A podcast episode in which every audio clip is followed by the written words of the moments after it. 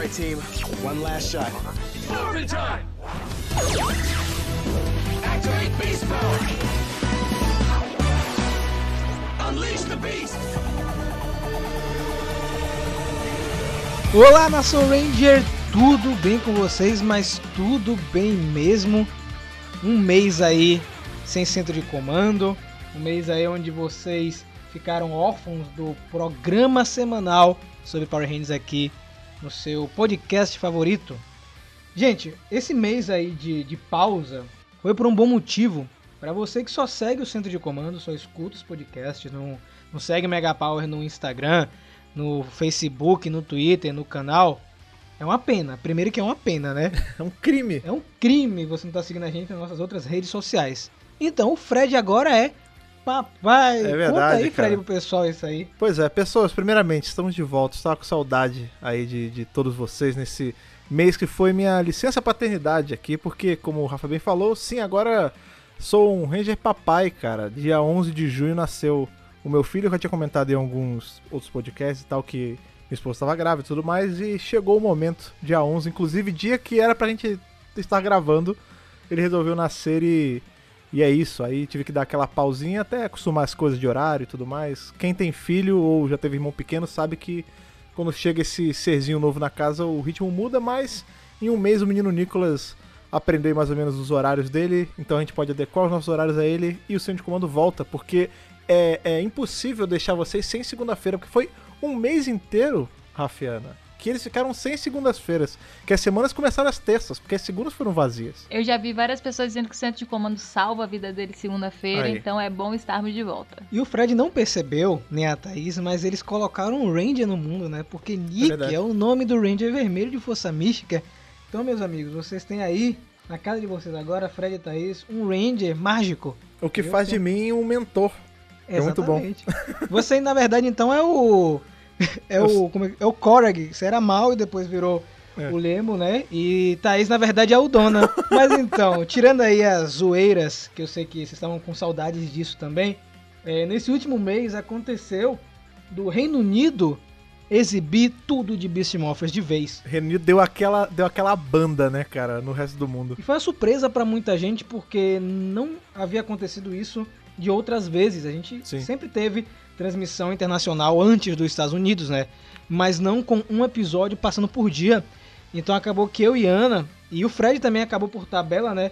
Tendo que entrar todo nesse ritmo de produção de review. O Fred apareceu em alguns reviews do Mega Power Brasil lá no canal. Então Foi. muita coisa a gente ficou sem comentar aqui no programa. Acaba que as semanas aí ficaram uma loucura, né, cara? Eu participei aí de dois reviews só, um pouquinho, mas Rafiana ficaram uma loucura. Coitado, mal dormiam, todo dia era paulada. Ninguém tava esperando o Reino Unido dar, essa, dar esse balão aí tão grande no resto do planeta nesse nível, né, cara? É, e o que o pessoal às vezes não entende, né? Porque essa urgência de gravar review é que hoje com a internet as coisas elas perdem a sua novidade muito rápido, né? No instante, todo spoiler até o episódio, mil análises estão na internet, então se você perde o timing de fazer o review, as pessoas não se interessam tanto mais. Então a gente fez um review por dia junto com os episódios que saíam. E não vou mentir, foi cansativo, mas também, né, foi bom pra, pra o site, pro canal. É, foi engraçado que parece que a gente acabou fazendo nossa pausa justamente quando começou a rolar os episódios, né, cara? Eu Sim. fiquei, eu, eu tava, né, a gente fica conversando entre a gente, mesmo não estando gravando, e eu comentei com o Rafa que, cara, como eu, que agonia que eu tava de estar vendo as coisas e não tá conseguindo comentar assim no meu, no meu habitat natural, né? Por mais que a gente, né, por mais que faça uma aparição ou outra ou fique tweetando direto, vir falar com vocês é é mais confortante pra mim. Aí rola aquele lance, isso é uma crítica ao mundo que a gente tem hoje em dia por causa dessa velocidade de informação, que é aquele FOMO, né? Fear of missing out, quando tá rolando alguma coisa muito legal e dá aquela agonia porque você não tá no meio da, da ação toda. Rolou um pouquinho isso, mas. Mas Você tá dentro de volta, deu cara. Tempo. É, não, deu tempo. Até durante deu tempo pra surtar bastante com a galera, mas eu tava com saudade de vir surtar, pirar, perder o controle aqui com vocês dois, cara. Mas sabe que eu tava com saudades também, Fred? Você sabe o que eu, Eu tô sei, falando, eu né? sei, eu sei, eu sei. Aquele momento, porque, meu amigo, depois de um mês você não faz ideia de como está a nossa caixa postal de cartinhas, cara. Ah. Muita mensagem, muita mensagem mesmo. Que coisa boa, que coisa boa. Espero aí que vocês façam esse mês ser válido. Estou ansioso e curioso pra ver o que vocês mandaram pra gente. Então vamos lá, porque hoje tem muita leitura lá na Piscina Atômica com as entidades verdes que vocês adoram. Bora.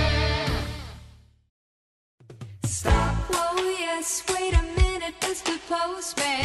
Meus amigos, estava novamente, vou, vou me repetir aqui, mas tem que falar. Estava com saudade, estava com saudade desse momento aqui de vir e, e papear com o Rafa sobre o que vocês mandam pra gente durante a semana, cara. A piscina atômica estava me chamando durante esse meu mês de pausa, cara. E vou dizer que vieram muitas cartinhas dessa vez, só que a gente vai ter que dar uma leitura mais dinâmica, porque o podcast ficou a muito falou. grande. Vocês pediram um podcast grande, tá aí. Presente pra você nesse retorno. A gente já reorganizou a agenda de centro de comando, então aquele de leitura de e-mails voltou pra agenda. Ele vai acontecer provavelmente no mês de agosto. A gente vai seguir as próximas edições direitinho. E o primeiro e-mail de hoje, Fred, é do Nicolas Ataíde Minora, certo? Belíssimo nome, inclusive, nome do, do meu filho. É mesmo, é verdade. É o Nicolas. Nick, o nosso Ranger vermelho aqui, centro de comando agora.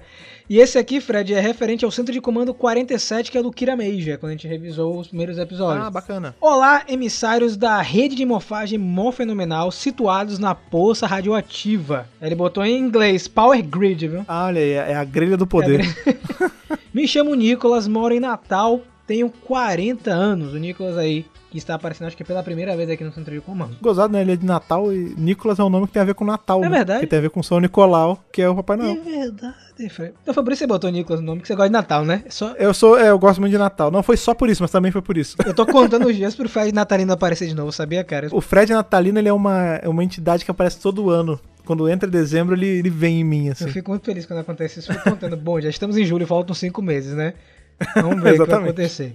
Não sei exatamente quando comecei a acompanhar vocês, mas lembro claramente de começar através do Danilo do Tokudok. Meio que a base de preconceito, mas a pouco a pouco vindo o ponto de vista de vocês e concordo que tudo, tanto os tokusatsu japoneses quanto os do ocidente, são iguais ao seu modo. Olha aí, Fred. Legal isso, que a gente tem muito. Hoje em dia, infelizmente, ainda existe muito essa rivalidade plantada entre a versão oriental e a ocidental de Tokusatsu, né, cara? Em especial do Sentai. E é legal ver uma pessoa que tava do outro lado, tinha preconceito com Power Ranger e foi quebrando isso com o tempo e que a gente tava ajudando nesse aspecto. Eu gostei de Fico feliz, cara, de verdade. E aí ele Sim, continua. sim. Lembro de acordar cedo vendo séries como Google Five, Gavan, Scheider e companhia. Depois da morte da manchete, acabei meio que deixando de lado o Tokusatsu, mas bastava ter alguém morfando na tela para ficar fissurado pra ver. Lembro de catar na locadora Geifer e Voltron. Cheguei até ficar catando o horário que passava Capitão Power na Band de noite no sábado. Olha aí, cara. Tinha Superhuman Samurai sim, também, sim, cara. passou aqui no Brasil.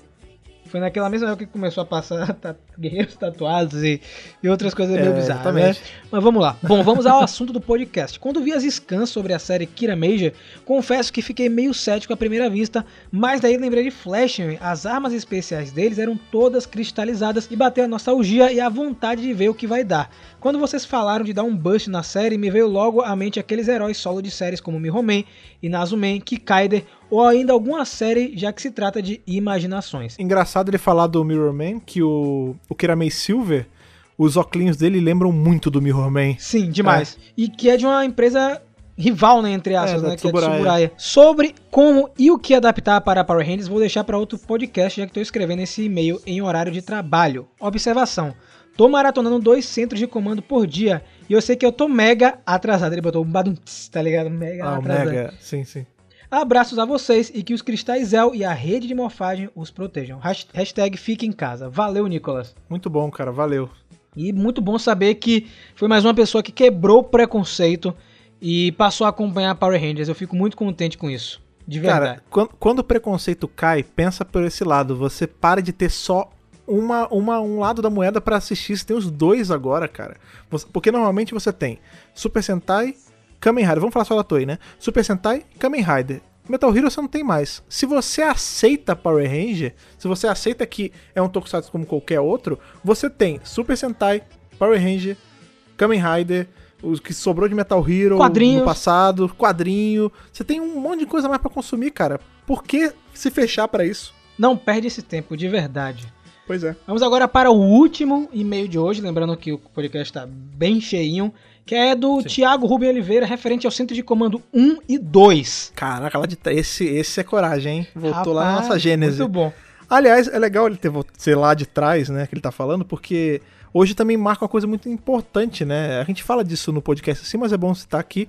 É, Beast Morphers é a primeira temporada em que a gente revisa de ponta a ponta quando ela era novidade. Sim, né? Então, sim. tipo, é, o centro de comando, ele. Fechou ele o ciclo. Traçou, é, ele traçou o Beast Morphers todo. Eu fico, fico muito contente. Foi. ah, infelizmente a Ana não tá aqui gravando com a gente agora, mas é, pessoalmente foi. Eu fico muito feliz de a gente ter aí essa estrada já, nós três juntos, de verdade. Começando com o Beast Morphers, que pé direito, né, Fred? É. Nossa. Pô, com dois pés direitos, né? Olá, cabeças flutuantes do centro de comando. Só pra vocês saberem, o Rafa é o Zordon e eu sou, eu sou o Locar. E a Ana é a Dimitria, pô. É, a- exatamente, ela é Dimitri. Meu nome é Thiago Ruben, tenho 22 anos, sou de Belém, Pará. Primeiro quero parabenizar vocês pelo conteúdo mó fenomenal, tanto no canal quanto no podcast. Grande abraço pra Belém, cara. É verdade. família de lá. É eu já verdade? comentei isso algumas vezes. É, minha família é toda de Belém. Um abraço aí para o pessoal do Pará.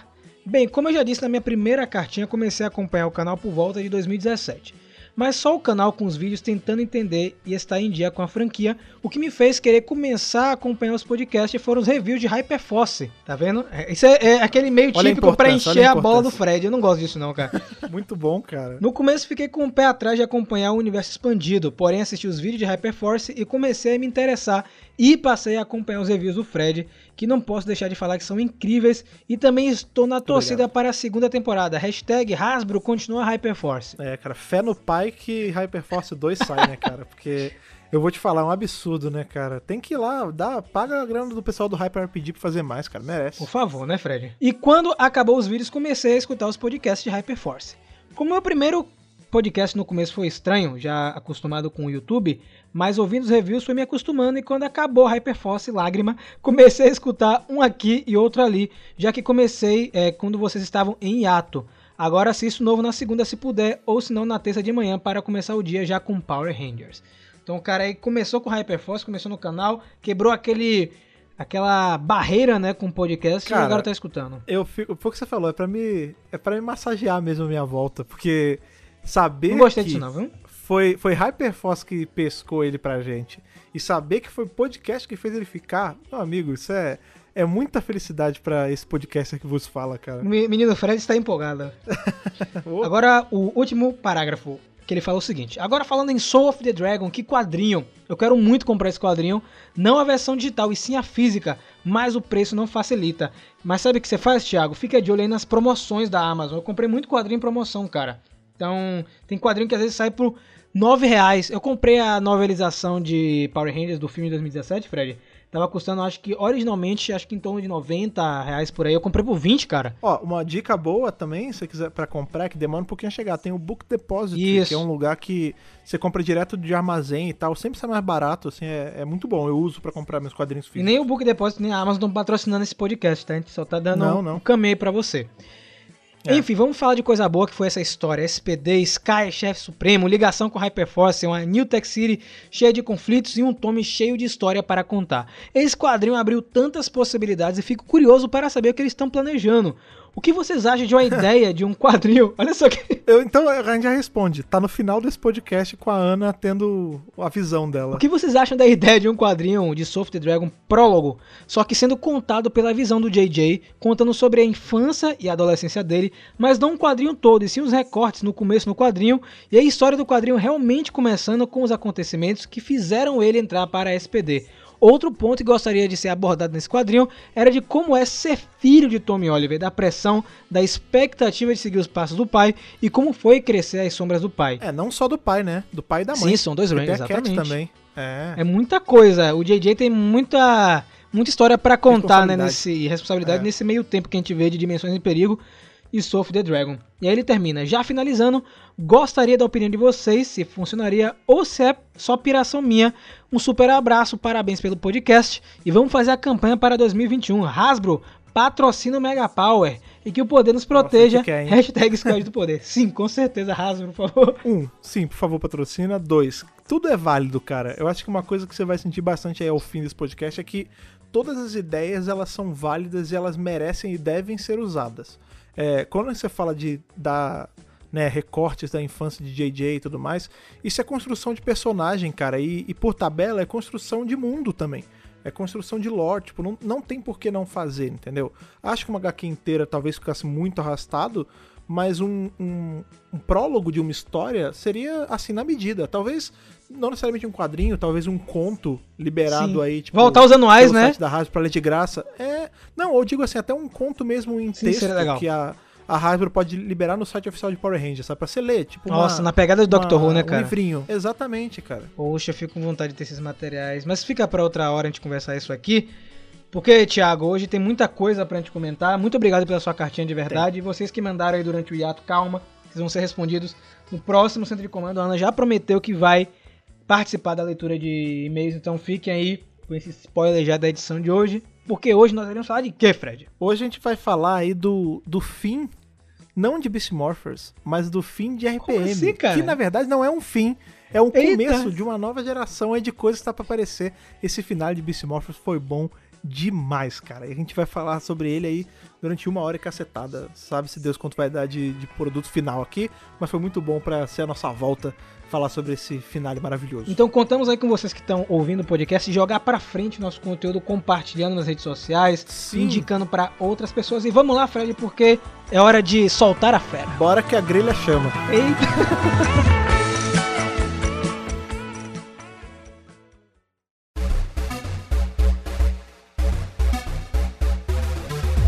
Então, meus amigos, como falado aí no primeiro bloco e incansavelmente nas redes sociais, Reino Unido entregou até a data de gravação desse podcast não tem data de retorno nos Estados Unidos, o que é muito provável que chegue aí por volta de agosto, né? Que é normalmente nesse período que retorna depois do hiato.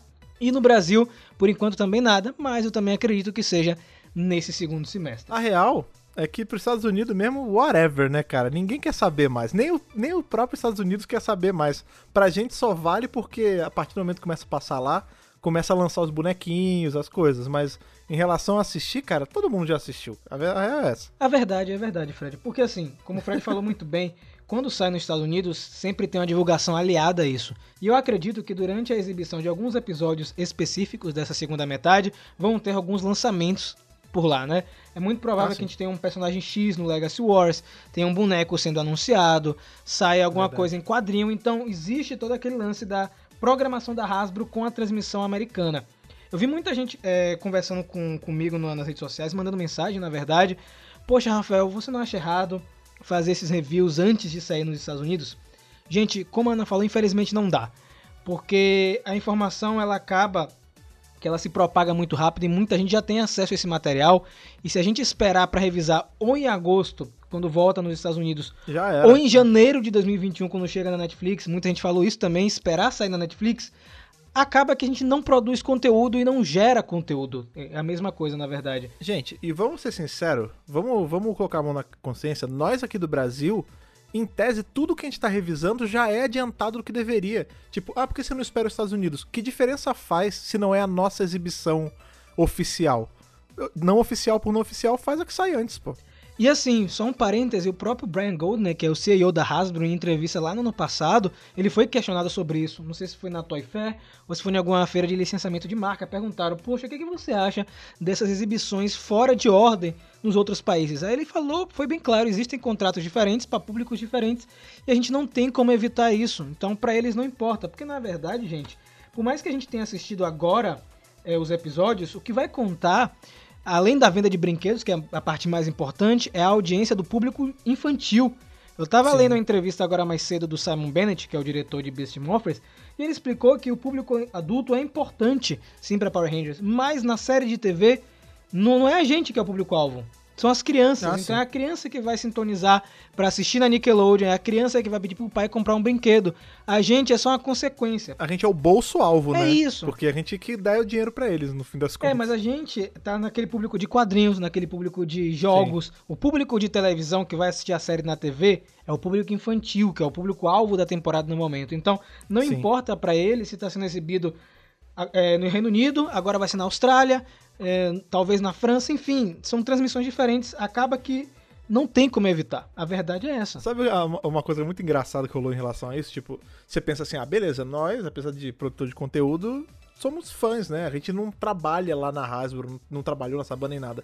Mas aí você vê, tipo, Jason Bischoff, que ok, não está trabalhando agora, mas, tipo, o cara, ele, ele já é parte ali do, do panteão oficial de Power Rangers. Ele é postando que tava assistindo, postando foto de bastidor, tipo, o cara tá claramente cagando. Ela não tá nos Estados Unidos, eu não tô no Reino Unido, whatever. Olha aqui a foto desse dia que saiu esse episódio. Olha aqui essa, esse bastidor aqui, entendeu? Tipo, ele mesmo tava assistindo. E assim, aí existe outro fator que eu sei que realmente é importante, são os spoilers, né? A gente tem muito cuidado com as coisas que nós postamos. Se vocês entrarem no canal, as thumbnails não entregam o que tem nos episódios, com exceção da volta de Jason e de alguns personagens que haviam sido revelados anteriormente, a gente não revelou nada do plot. Sabe, a gente teve muito cuidado de, na thumbnail e no título, não revelar o que tá acontecendo no episódio.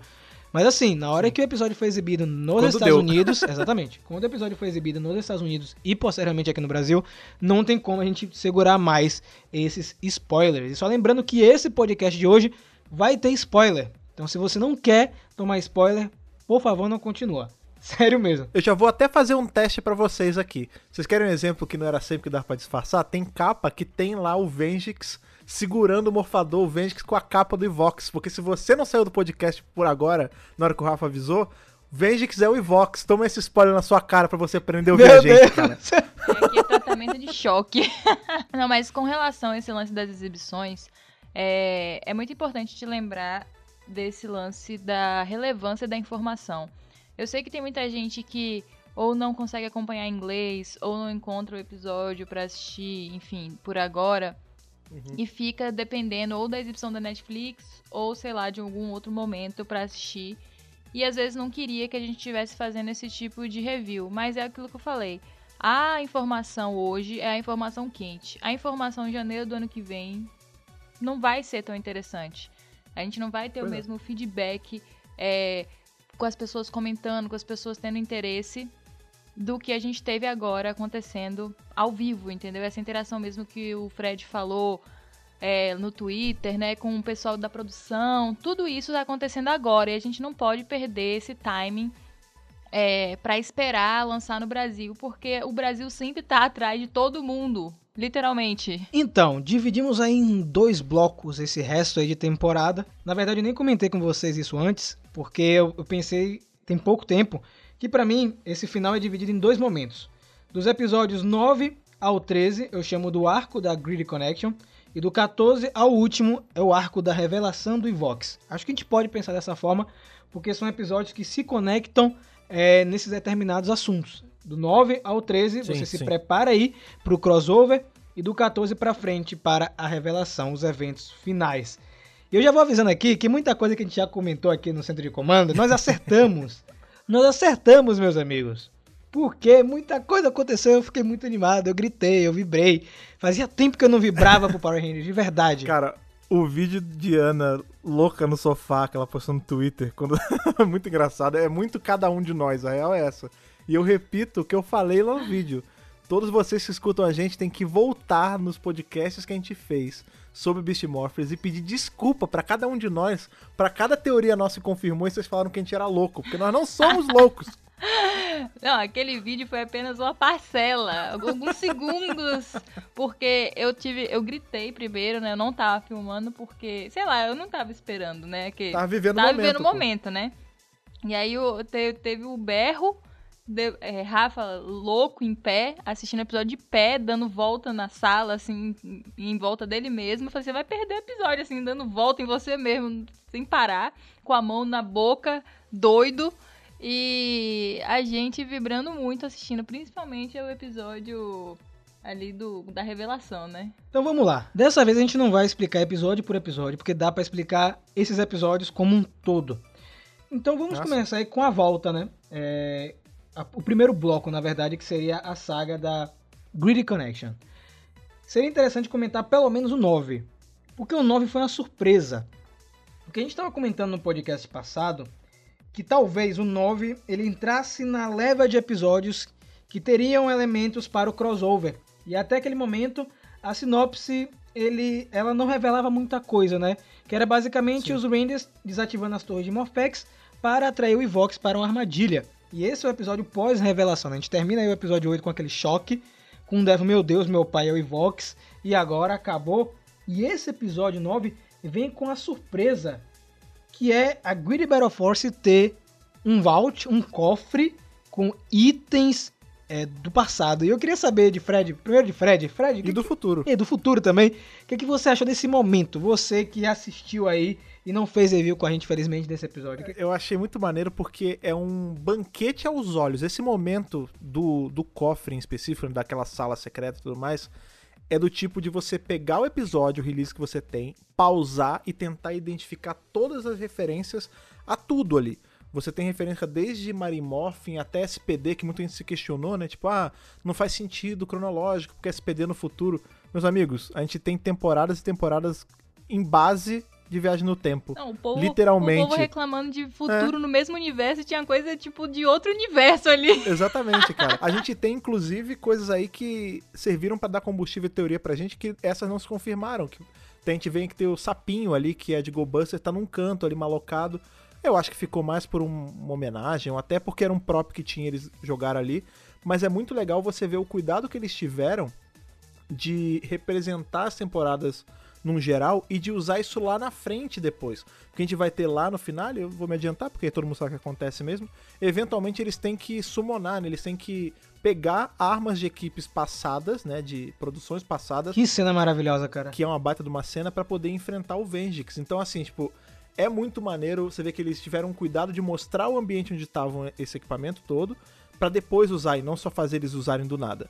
E aí mais pessoas se perguntaram também, tipo, ah, mas como é que tudo foi para lá, né? Tem aí o questionamento do ah, beleza, mas tem armas de RPM ali, tem armas de Dino Charge ali, É como é aí que que entram as teorias. as teorias e o universo expandido. A gente tem que lembrar que a série, majoritariamente, ela serve pra quê? Pra vender coisas associadas a Power Ranger. Isso inclui quadrinho. Então não estranhe a gente receber aí, agora que a gente tá nesse, nesse mundo onde não temos segunda publicação, né? Sabas Gogô é passado já no momento que vocês estão ouvindo esse podcast. Mas quem sabe a gente não ganha aí mensais que cubram exatamente as histórias de como isso foi parar na Grid Battle Force. Ou até o fato, sei lá, do Jason conhecer a Grid Battle Force, apesar de não ser o líder, como a gente estava supondo, mas ele sabia quem era a galera. Então, algo faz com que esse estabelecimento seja conhecido na lore de Power Ranger. E eu acredito que a gente vai ver isso aí posteriormente em universo expandido em breve. Em relação ao episódio, esses episódios no geral, assim, essa, o aquecimento para Grid Connection, eu achei muito bacana porque a gente tinha esse, esse chute, né? De, pô, será que vai ter um episodinho ou outro é, que leva a isso? A gente acertou pra cima, né? Porque a gente tava com a expectativa lá embaixo que ia ser um episódio 2 e foram todos, né? A gente não teve um filler. Sim. Até o que parecia filler não era filler. E esse aí, pra mim, foi a grande surpresa, né? Porque no momento que o Devon, ele tá desesperado pra salvar o pai dele, ele vai buscar ajuda da Doutora K, cara. E assim, eu não esperava ela aparecer já. Eu sabia que ela ia aparecer, porque ela foi listada, né, na, na temporada, a Olivia Tennant. Eu duvido que iriam usar a Olivia Tennant como uma outra personagem, sendo a Doutora K. É, tinha que ser a Doutora K, não tinha outra solução, né? Não tinha outro personagem pra ser escolhido ou criado. E ela aparece pra salvar o Devon, né? Ela, ela explica, poxa, o Evox é diferente. é, não é como se eu estivesse lidando com o Dillon, né? A gente tem a menção do Dillon também no episódio, que é o Ranger Operador Série Preta. E ela ajuda o Devon a libertar do Evox com um item que não é da temporada de RPM, que é de Dino Charge, que é o separador, que foi usado no Zenonwin, e também foi usado no Hekio para separar ele do Snide. Então você vê como é tudo conectado, né? A doutora K tem ciência de coisas que aconteceram em Dino Charge, isso é mais interessante ainda. É, pra mim aí, esse tanto esse lance quanto o lance do cofre, né? Que pra mim ficou, assim, após todo o hype, né, da, da temporada, o hype do finale, o hype das teorias do que vem, assim, no futuro, né, após Beast Morphers, uma coisa ficou na minha cabeça que ficou me inculcando pra gente discutir aqui hoje ou em podcasts futuros, enfim, ficar atentos, né, para o que vai sair agora, que é justamente esse lance de Jason conhece a Grid Battle Force. Exato. Doutora K conhece a Grid Battle Force, porque ela menciona depois que, que tem uma O livro, foto, né? que ela não gosta, que tá no livro e tal, né? Os arquivos da Grid Battle Force. Ela sabe de coisas que aconteceram no universo de Dino Charge, que não é o universo nem dela, nem o universo regular. Então, assim, tem uma parada acontecendo que ainda não foi é, 100% comentada abertamente pela marca. é, nem nos quadrinhos ainda, porque nos quadrinhos, assim, a gente tem momentos ali de, né, uma equipe encontrar com a outra, mas de vez em quando alguém esquece, ou meio que beleza, fica pra lá e tal. Mas tá rolando um negócio aí, que eu não sei se vai ser explorado na próxima temporada, eu espero que sim. Que é essa comunhão de conhecimentos e tecnologia entre os três universos. E me pareceu que a Battle Force é um centralizador disso. E o que me faz acreditar isso foi o final com o Devon comandante. Você colocar um Ranger na ativa, porque ele não foi tirado da função de Ranger dele. Ele A continua... promoção mais rápida da É, história. né? exa- Um ano, bicho. Um ano! Pra um cara que não fazia nada, ficava jogando Pois- videogame o dia inteiro. É, você vê a responsabilidade dele na, na, na vitória, né? Contra Sim. o Vengix. Eu acho que a situação, né, que acaba é tipo o Obi-Wan sendo colocado no conselho de mestres depois de derrotar Darth Maul, né? É tipo assim, Sim. eu não fiz grandes coisas, mas eu cortei esse maluco importante no meio. Então eu vou me colocar aqui como mestre. Então é a mesma coisa, tipo, o cara derrotou Vengix, que Eu destruiu... fiz uma coisa, né? É, eu fiz uma coisa, mas essa uma coisa foi muito importante. É. Eu evitei que ele destruísse um outro universo e eu era o Ranger Vermelho, então eu fui colocado. Então isso me faz pensar, né, que esse lance vai ser explorado ainda. Como que a Aham. Grid Battle Force virou esse foco, e eu acho que vai continuar sendo por causa do Devon. E como que todo mundo sabe de tudo.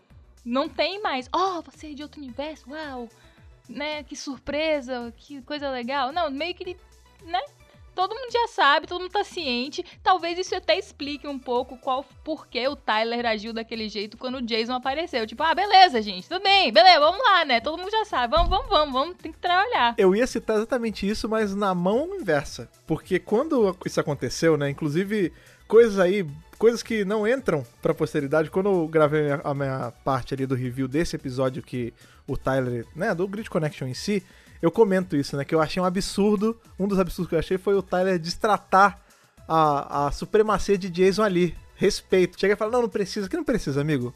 Se coloca no seu lugar, né?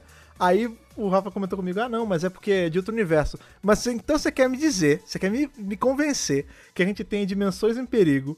A gente tem os universos cruzando, o Rock aparecendo, e quando o Koda volta, ele nem comenta assim, não, não, ó, tem um, um Ranger vermelho lá que é Tiranossauro também. Mas era o Rock, não era o Jason, tá vendo? Não, tudo bem, mas é exa- mais um motivo pra ele se espantar com a presença do Jason e deixar as apresentações acontecerem, entendeu?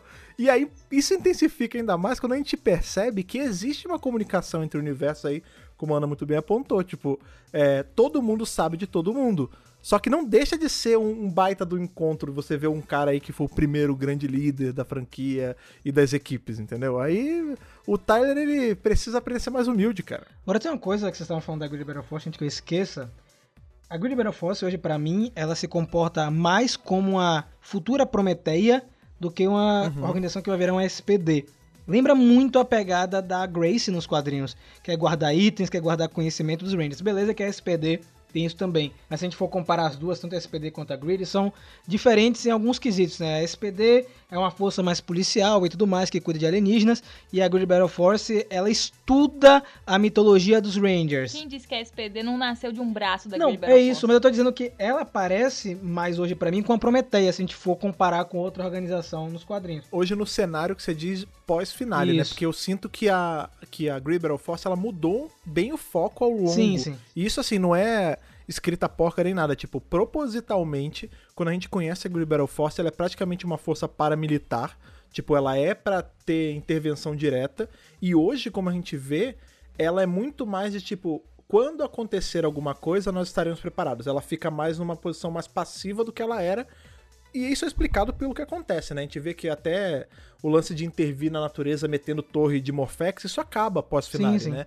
É, é natural da, da organização agora ter um, um viés mais, mais de receber o que tá acontecendo do que de intervir diretamente. Eu achei isso muito bem feito, inclusive. Vamos ver como isso vai ser desenvolvido daqui pra frente, né? Eu acredito, assim como a Ana falou, que é um material que tem potencial para ser explorado em outras mídias, não só em quadrinho. Seria muito interessante um jogo também de Beast Morpher, Sim. seria algo que eu gostaria muito de ver. Eu sei que é mais difícil de acontecer, mas é, é assim, cabível na situação que a gente se encontra ali com Power Rangers. Só que assim, os dois próximos episódios, que é o Alerta Intruso e o Bem Maior, foi uma surpresa muito grande, porque eles usaram um material que a gente achou que eles não iam usar e ligaram com o crossover. Porque a gente tem a apresentação do Capitão Jaco, né, que é um policial do espaço que tá atrás de um vilão que pra mim se tornou um dos vilões mais interessantes de Power Rangers, assim, de monstro Muito do bom. dia, que é o Jack.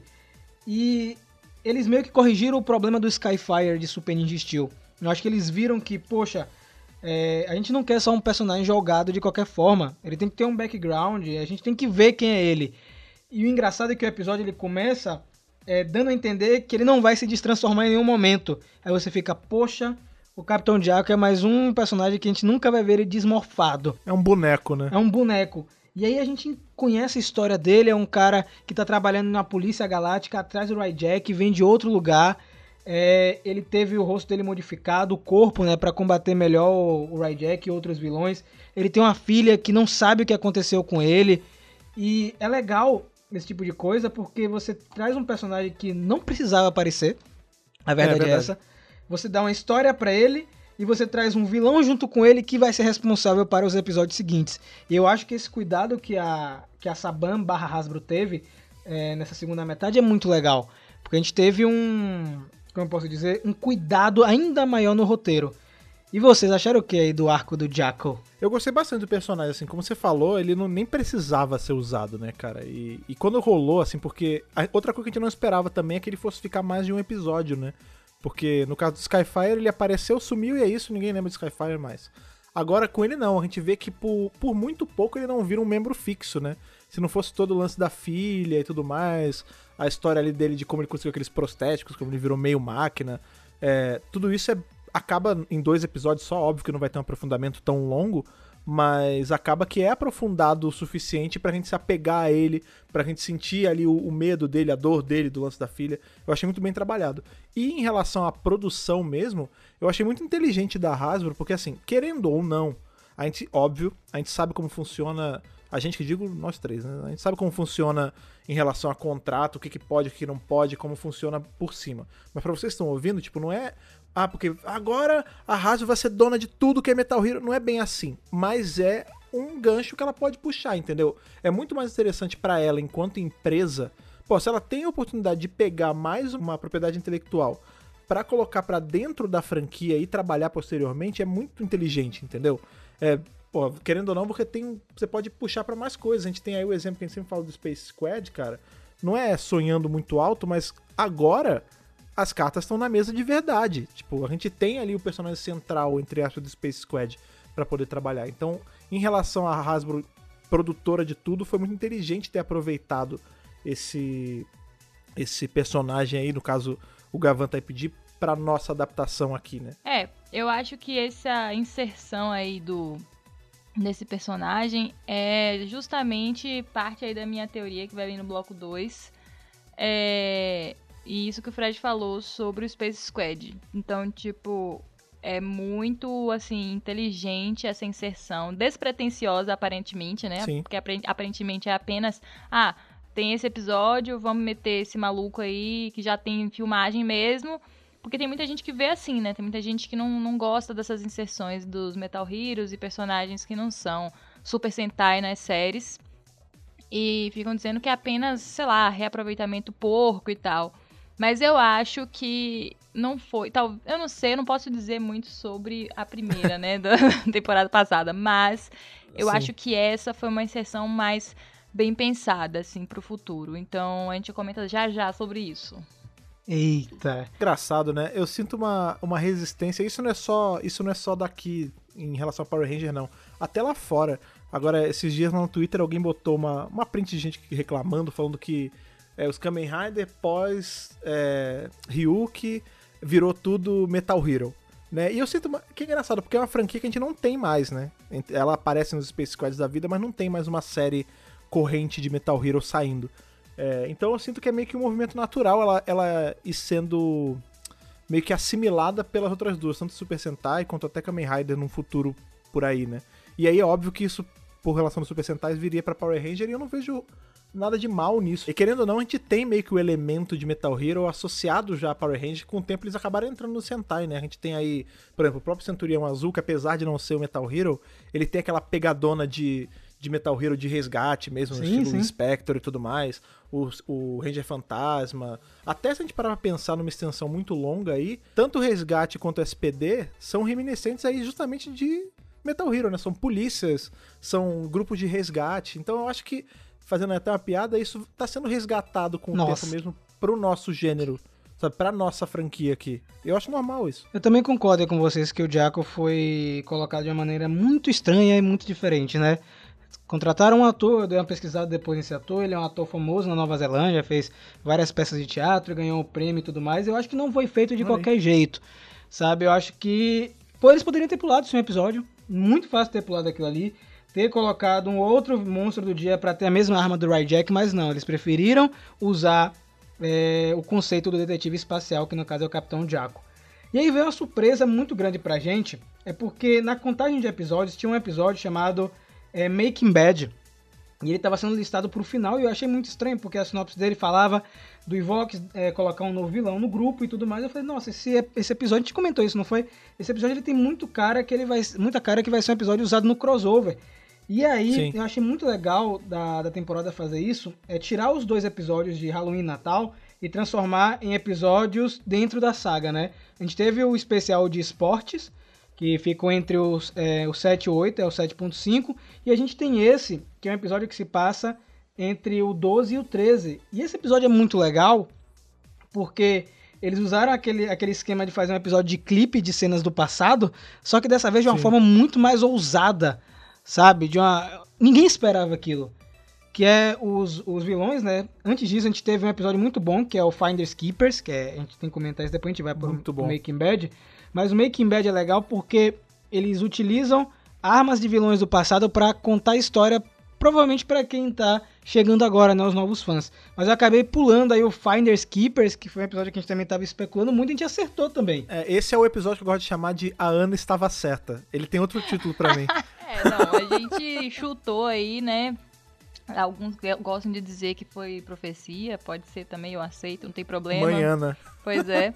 É, que tinha esse nome muito sugestivo, né? Ainda mais depois daquele episódio com o Steel lá, é, Sim. né? Com aquele aquele vulto, né? Que eu- até não foi confirmado, né? Se era realmente um pedaço de ele, madeira, era se ele. não era. Eu vou dizer que era Ele ele. tava lá. É, eu tava lá, eu era a folha. Então, é, mas ficou assim, eu falei, hum, tudo bem, é um trocadilho, né? Ali, uma expressão. Mas também esse Keepers aí, eles podiam, sei lá, ter colocado um outro título. Acho muito difícil o Keeper não aparecer, justamente porque já ia ter o crossover dos dinossauros, né? Então, fazia muito sentido ele aparecer e acaba que, né?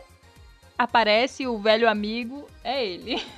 Interessante a gente ver como o Keeper, gradativamente, ele tá tomando o posto do Zordon dessa Sim. nova era de Power Ranger, né?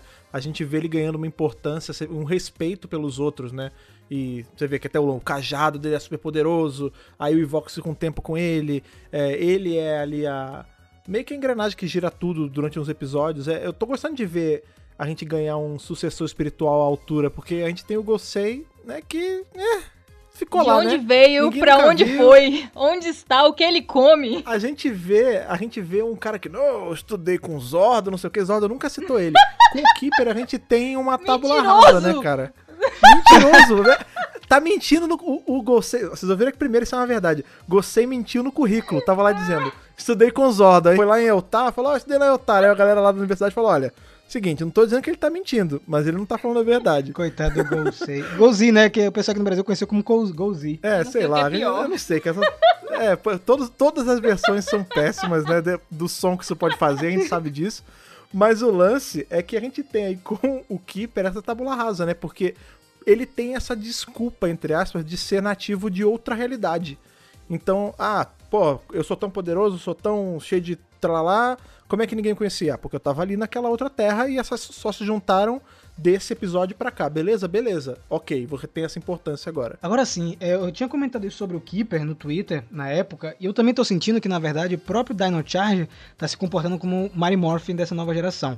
Até porque Sim. é uma temporada que deu muita audiência, todo mundo gosta e vendeu muito brinquedo. É fato, isso é incontestável. Se a gente for conversar com qualquer fã da. Até das antigas que tá reassistindo as temporadas novas da Dog, sempre aparece nas queridas, né? E isso do Keeper é legal, Fred, você ter comentado, por um- dois motivos. Primeiro, que aparentemente ele tem uma outra história envolvida aí nesse crossover, né? Porque ele tava atrás do Ryjack. É, ele, ele foi capturado pelo Ryjack porque ele tava atrás do Ryjack. A equipe da Dog tava por, por trás dessa história também, então você tem um subplot que não foi aprofundado.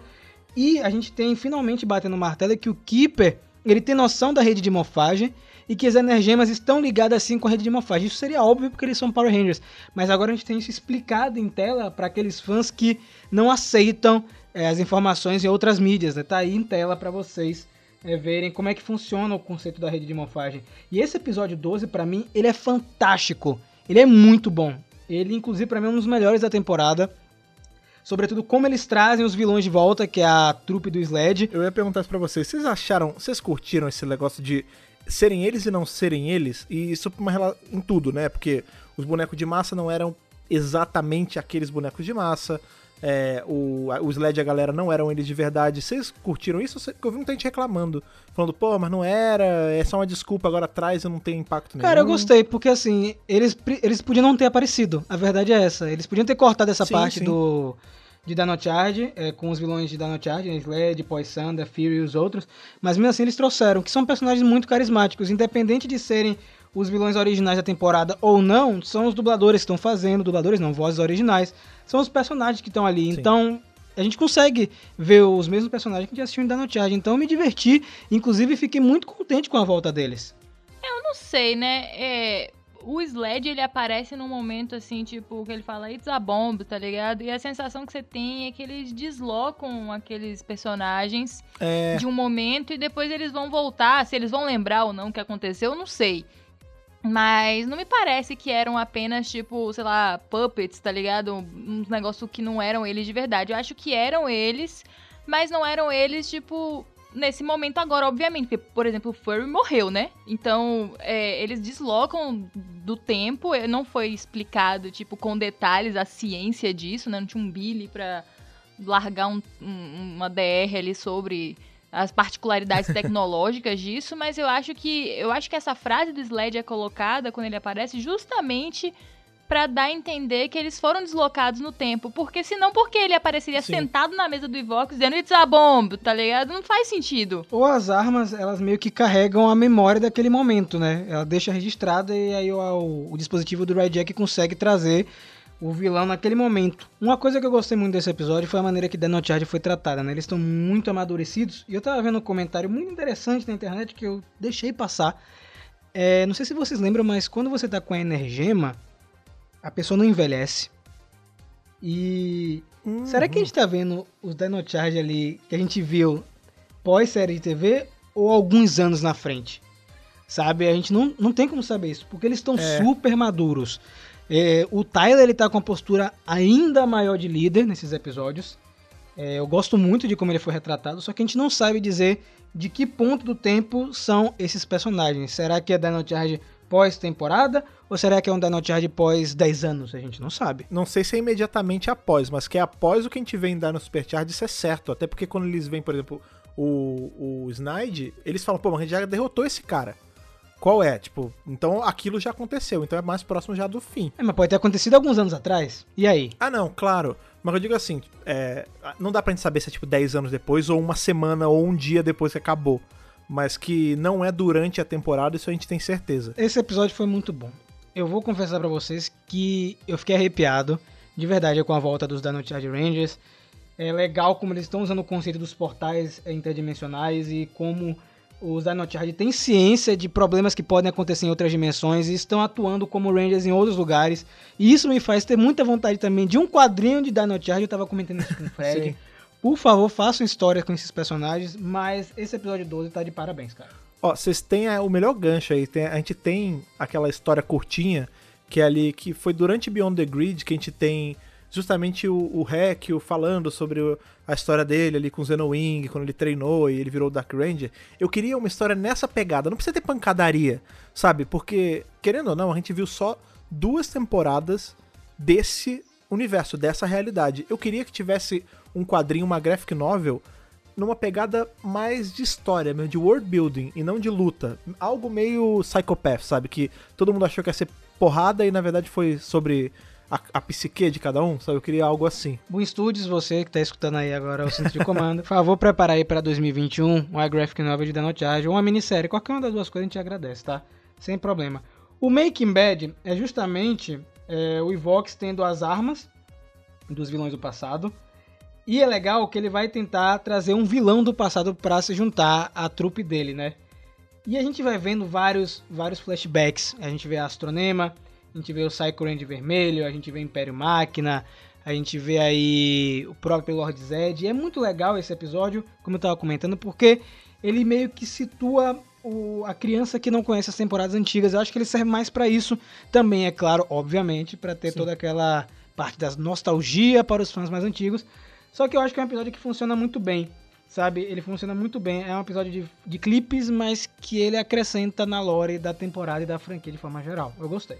Sabe o que eu achei engraçado nesse? A gente tem aí uma. Toda hora que eles vão. Ah, vamos trazer alguém de volta. Aí. Ah, não, esse aqui não dá pra trazer porque eles trairiam o. O, o, o Vendix. Eles trairiam o Evox. Aí, ah, vamos trazer esse aqui. Ah, não, mas a Astronema ela virou Ranger depois. O Korag virou Ranger depois. E aí, quando eles falam do Lord Zed. Eu jurava que eles iam dar essa mesma explicação, né? Que eles falam, ah, vamos trazer o Lord Zed. Aí tem aquela cena lá dele virando no, no trono, é legal pra caramba. Aí, ah, não, mas ele não, porque na primeira oportunidade ele passaria a perna no, no Evox. Só que a real é que eles não citaram esse detalhinho, né? O Lord Zed, ele também ficou bom. A gente não pode atestar aí se ele ficou bom pra sempre, mas eu acredito que sim. Até porque se funcionou com a Rita pra sempre, porque não funcionaria com ele, né? Porque a gente vê ali em em Countdown to Destruction, quando tem as Z-Waves, ali as ondas do Zordon, que tanto ele quanto a Rita, eles ficam humanos normais dançando tango na lua, ou sei lá onde é que eles estavam. Então, assim, ele tá bonzinho. É, não, não dava pra trazer o cara ruim de novo porque ele tinha alma boa. Isso deveria ser levado em consideração. E nesse momento, eu fiquei esperando. Eu sabia que ia acontecer. Mas eu fiquei esperando duas coisas. Uma, quando eles falam do Império Máquina, trazer o General Vengix, só pra ter aquele, ó, oh, Vengix, oh, seu nome é Vengix também? Pô, que bom, sabe? Ter aquele negócio. Ou eles citarem alguma coisa sobre os Psycho Rangers não serem tão psycho assim. Porque aí ia juntar com o que a gente tem de universo expandido, né? Porque assim como a Astronema deixou de ser a, a Imperatriz da Maldade, não sei o quê, os Psycho Rangers, a gente sabe que atualmente eles também não são tão psycho assim, né, cara? Sim, verdade. Mas assim, eu tava comentando com Ana na época do review, a gente não sabe nem o que tava dentro daquele data card, né? Pode ter sido qualquer outra coisa ou Pode tá nada. vazio. É. Exatamente. E aí, meus amigos, conexão da grelha. Ah, O, o episódio favorito de Fred aí, de nome. Cara, eu não consigo chamar de outra coisa, mas gente, o nome É a original grelha. é Greedy Connection, tá? Que é a grande reunião. Que, pra mim, é- são todos esses episódios. Não é um episódio só. E aí que tá o grande lance. E talvez muita gente tenha ficado frustrado na hora. Inclusive eu em um primeiro momento. Mas depois, quando eu reassisti, eu entendi que não é um episódio só, é uma construção. Eu fiquei mais à vontade. Que é a volta do Jason. E pra mim, mais importante que a volta do Jason nesse episódio é você abraçar o conceito da rede de morfagem pra sempre. Ah, é, tudo que a gente vê em quadrinho é na tela. A rede de morfagem é importante. Ela Até não- o jeito dela, né? Exatamente. É uma rede de morfagem que ajuda você em momentos de é, grande dificuldade. É uma rede de morfagem que mais pra frente a gente vai descobrir que ela realmente salva vidas e que ela está presente em todo o multiverso de Power Rangers. E é isso que esse arco vem mostrar. Eu acho que esse é um dos grandes feitos de Beast Morphers, que é você meio que bater o martelo e dizer, gente, a rede de morfagem é tão importante na série de TV quanto nos quadrinhos. E a partir de agora a gente vai falar mais dela, a gente vai aprofundar ela ainda mais. Porque esse episódio é basicamente é, rede de morfagem, né? Do título até o final do episódio. É, pra mim esse episódio ele tem um nível de importância não só pelo que acontece nele, mas também com o que ele abre de possibilidades futuras, né? A gente tem ali aquele momento onde o Devon entra na rede de morfagem e faz um chamado, né, ali pra todas as equipes de Ranger. Eu fico imaginando como é isso, né? se a rede só bate na porta de quem tá disponível, porque tinha tanto Ranger pra aparecer, né? E ou se enfim, teve alguma coisa maior, sobrenatural nessa escolha. E a chegada muito rápida do Jason, né, que me, me surpreendeu quando eu tava assistindo o episódio. Que, como se ele estivesse esperando ser chamado, sabe? Tipo, ah, pô, Tava no banco. Tô, é, tô aqui pronto, cheguei, entendeu? E por mais que as nossas teorias não tenham sido comprovadas ainda, né? Eu acho que também não foram totalmente descartadas. Eu, pelo menos, penso assim. Porque não foi dito também o que, que o Jason tava fazendo, onde é que ele tava, o que, que ele tá fazendo da vida hoje. Sei lá, a gente não tem esse feedback como a gente tem, por exemplo, do Tommy, né? O Tommy virou professor, o Tommy participou de outras equipes e tal. E, né? E o Jason? Ainda continua um mistério onde esse cara estava, o que ele estava fazendo. Vai dizer que ele não estava, sei lá, na sala secreta da Grid Battle Force lá em cima como comandante e ele só apareceu assim, ó. Só esperando. Ô, cheguei, tô aqui, tô aqui, cheguei tão rápido, não é mesmo? Pois é, eu tava pronto pra vir. Ou ele tava em Safe Haven, né? É, ou ele tava em safe haven, exatamente. A gente não sabe, a gente não sabe. Tava vivendo a boa vida lá. Mas, enfim, eu acho que é isso. Ele abre certas possibilidades. É, não gostei muito de como foi trabalhado ali o pessoal de Dino Trovão. Eu acho que podia ter tido um- uma explicação mínima, uma paradinha mínima, assim, ah, tal Sim. coisa, tá ligado? É uma desculpa. Você, ah, tudo bem, beleza, não foi bom, mas pelo menos vocês falaram alguma coisa. Tipo assim, zero. Ah, eu vou te mostrar o verdadeiro poder dos dinossauros e aí Boneco vazio, é, né? tá bom, beleza. E aí também eu acho que também o destaque pra equipe de Mary Morphin foi muito assim fraco, mas é isso. Eu acho que o para mim o Jason é o foco da parada talvez pra eles também. E as possibilidades que essa nova aliança do Al St. John aí com a Hasbro podem trazer no futuro da franquia. Engraçado, a gente tem, né, a gente tá martelando isso já tem um tempo, né, sobre essa importancificação, do se é que essa palavra existe, do Jason, né, porque a gente tem com o Tommy esse tempo todo e agora a Saban barra Hasbro meio que se tocou que, pô, a gente tem que começar a dar foco pra esse cara, aproveitar que ele voltou e tudo mais, mas é interessante a gente ver que todos os espaços que a gente tem de aparições do Jason são um completo mistério, né? Diferente do Tommy que tudo é bem mastigado, tipo, olha, não, ele daqui, ele foi pra cá, ele ganhou esse poder, aí ele se formou em paleontologia, sabe Deus como. Tem todo esse foco nele. O Jason não. A gente tem, por exemplo, ele em Mary Morphin, aí ele sai anos depois, décadas depois, a gente descobre que não, que na verdade ele tava lá em Safe Haven, é, a Ômega Vermelho e tudo mais. Mas beleza, a gente ainda não sabe como o, qual é o espaço disso até chegar nele virando o Rede Dourado em Zell. Depois que ele sai de Zell, a gente não sabe o que acontece naquela época dele de agente livre, né? Free agent ali no filme de, de Turbo. Depois a gente não sabe, depois que ele aparece lá, a gente não sabe o que aconteceu com ele até Eternamente Vermelho, e agora de Eternamente Vermelho pra cá, a gente também não sabe o que tá acontecendo com ele. Então, assim, todas essas lacunas fazem o personagem se tornar cada vez mais interessante, mais. faz a nossa curiosidade ficar mais atiçada pra trabalharem com ele. Eu acho que é um personagem que, inclusive, merece um quadrinho solo, talvez. Uma Com animação certeza. também dele, sabe? Tipo, voltando aí àqueles rumores do passado, né? Do ano passado, inclusive, que o Austin disse que tava dublando alguma coisa. Será que ele tá dublando uma, uma série animada sobre o Jason? Ou de Mary Morphy com foco no Jason? Deus te ouça. A gente não sabe o que tá acontecendo. É, Outra sim. coisa que esse episódio também meio que prova é que a rede de morfagem pode restaurar poderes. Na- a Sim, moeda do poder sim, veio do cara. meteorito, mas foi a rede de morfagem que reenergizou ela para que o Jason usasse e para que ele também invocasse os Rangers de outros lugares.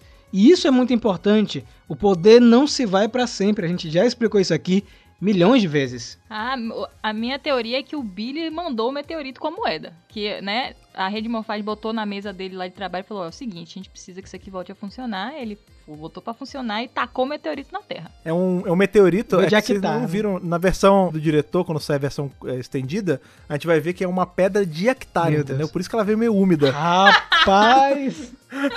mas Ó, mas eu vou te falar, isso serviu, esse episódio ele serviu, ele tava falando sobre é, como o foco dele é a, a rede de morfagem como um todo.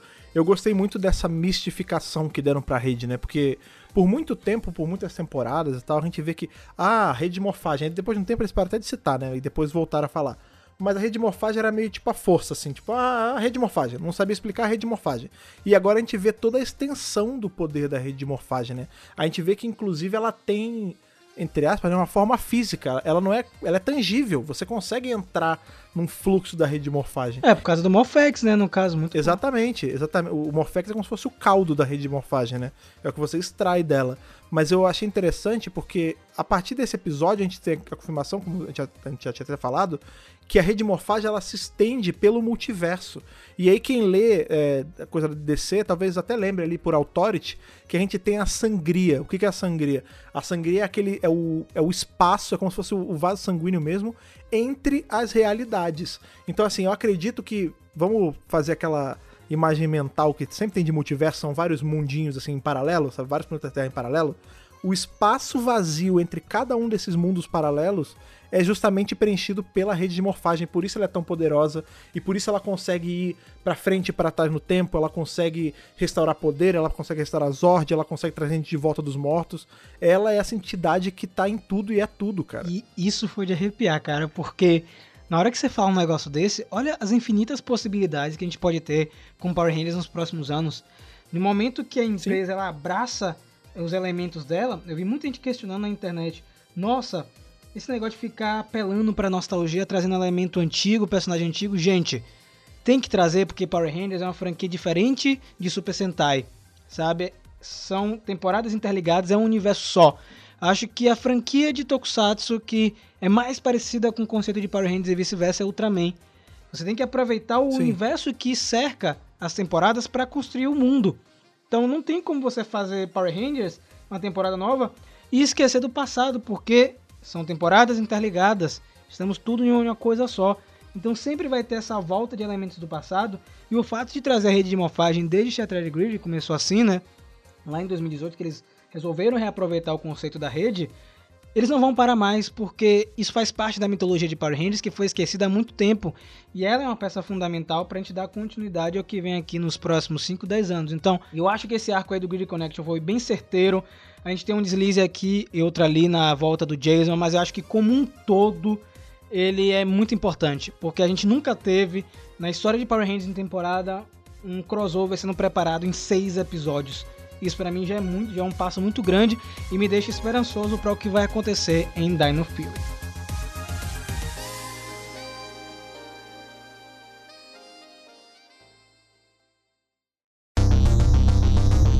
Último bloco aí de episódios. Depois do episódio 3 aí a gente deu uma respirada, não foi? Acabou. Não vai ter mais nenhuma reviravolta, né? Só que a gente sabia que a sinopse dos últimos episódios eram estranhas. O Nate faz uma descoberta horrível, já tava plantando isso aí no podcast anterior. Tava plantando. É verdade. E Vox vai executar seu plano mestre, vai vir um aliado do passado. Então, do 14 ao 20, o que, é que a Hasbro tinha que fazer? Fechar tudo. Hasbro e Saban tinha que fechar tudo, né? Na verdade são as duas juntas, é bom deixar claro isso. E nesse fechamento a gente tinha que dar um fim pro Evox, um fim pro Scrozen, um fim pra Roxy e um fim pro Blaze. E eles conseguiram dar um fim pra todos e mais que isso, ainda deixar um ganchinho pra um crossover na temporada fu- futura. Isso pra mim é fantástico. Então esses últimos episódios, eles chegam aí pra preencher essas lacunas, é apresentar alguns personagens que a gente não conhecia, os pais do Nate, foi muito legal conhecer os pais do Nate. E do Steel. É, do estilo também é verdade. A gente tem todos os pais apresentados, a gente tem o irmão da Zoe, que muita gente tá especulando que vai ser algum personagem da Dino Fury, não Exato. sabemos ainda, né? A gente teve um episódio aí com fóssil de dinossauro e tudo mais. Cara, eu não tinha pensado nisso, eu não tinha feito essa ligação do, do fóssil e tal, e ele Nossa, ser o sério? próximo Ranger, pô. eu achava que essa era a teoria, pô. Que nada, irmão, você a tá Ana por tá- fora, você tá pensando que a teoria Ana é tá isso? canta- Ó, a Ana tá, ela tá levantando aí meu hype da teoria dela há uma semana já quase. Esse episódio vai achando para as que era duas horas, isso. viu? Eu, eu tava achando. Tem que, tem que mesmo, a gente tá muito tempo sem gravar, cara. Normal.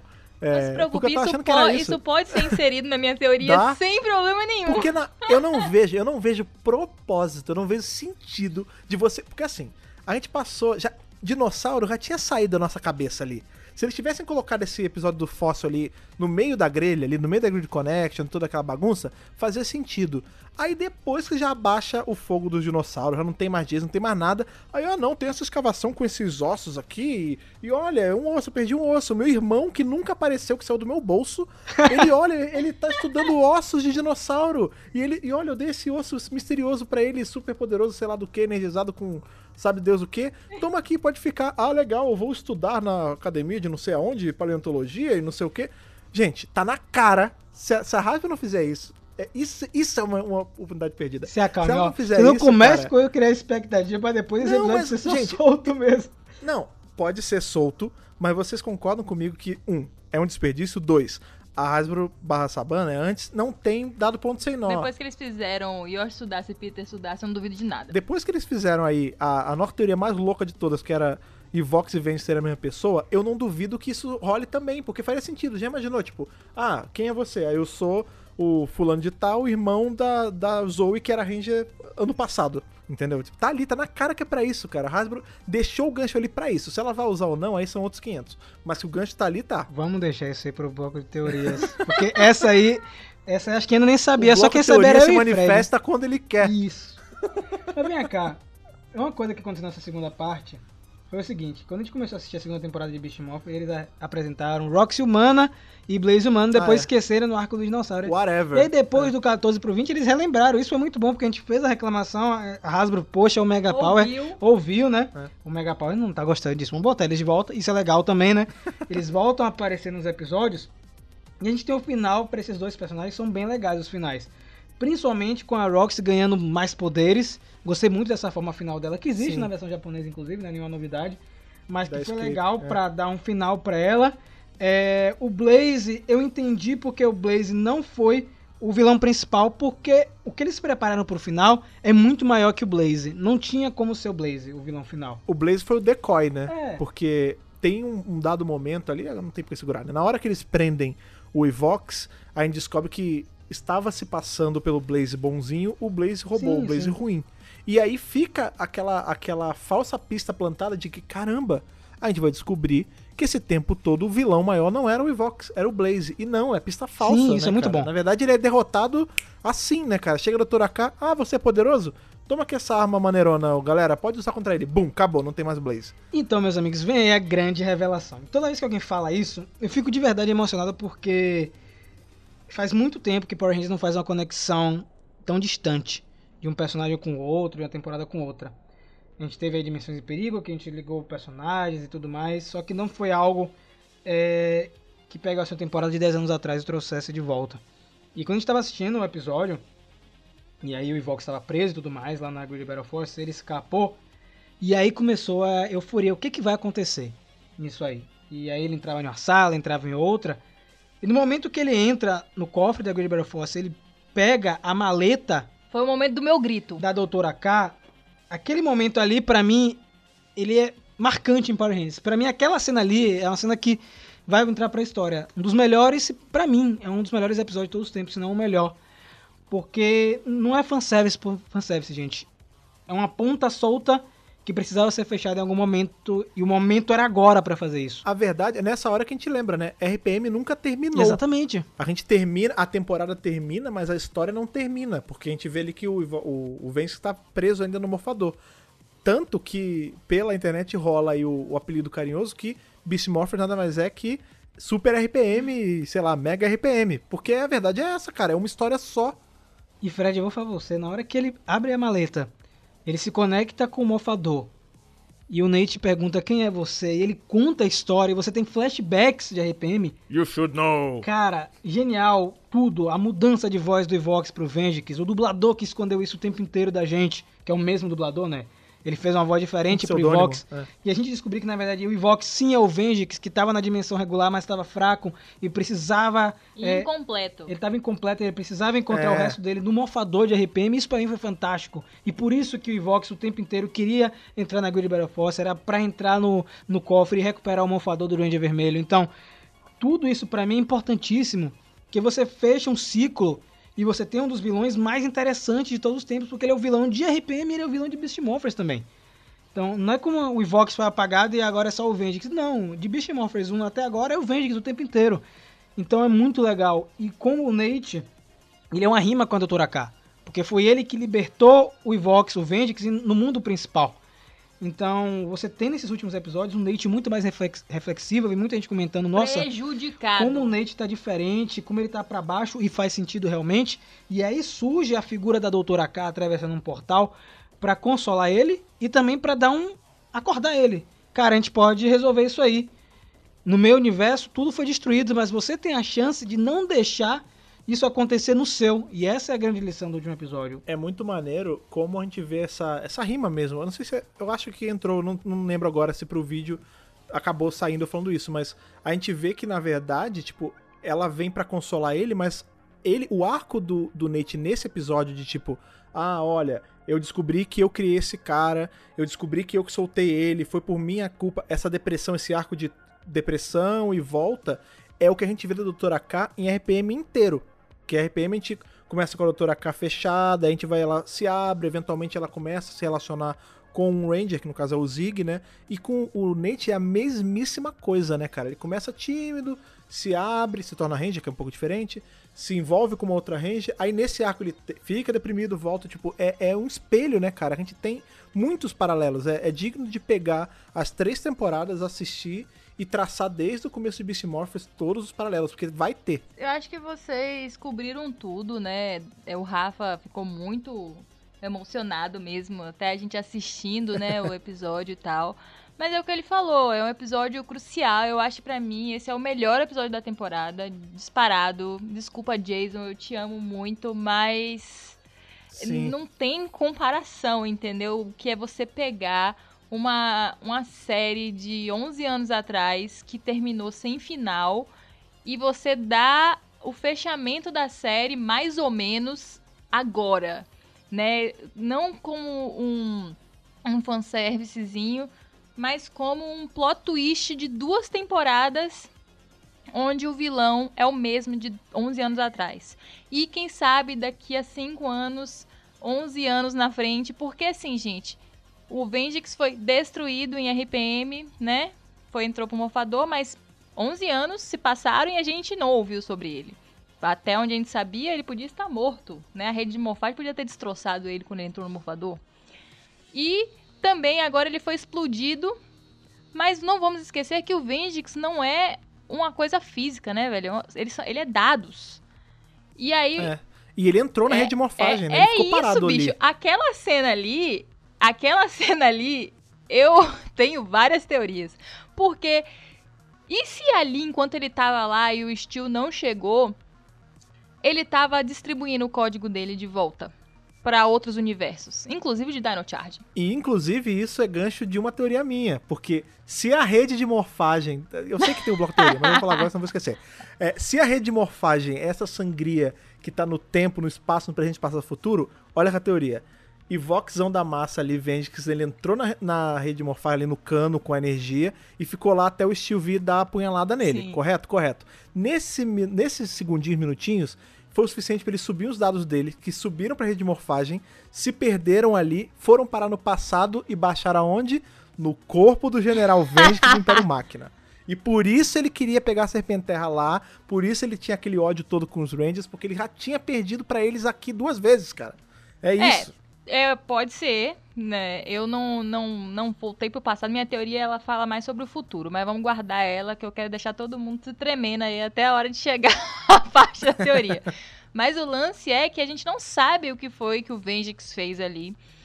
A gente não sabe a extensão dos danos. E pior, já pode ir pro final? Pode. Ali a gente tem a morte do Steel, né? Que é muito pesada, assim, pra piorar a situação do Nate, que já tava abatidíssimo, prejudicadíssimo com o lance de, de ter descoberto o Vengix, né? E a gente aí, mais uma vez, palmas pro centro de comando que acertou que a descoberta terrível Sim. que ele ia fazer era que era Vengix. Então, parabéns pra nós.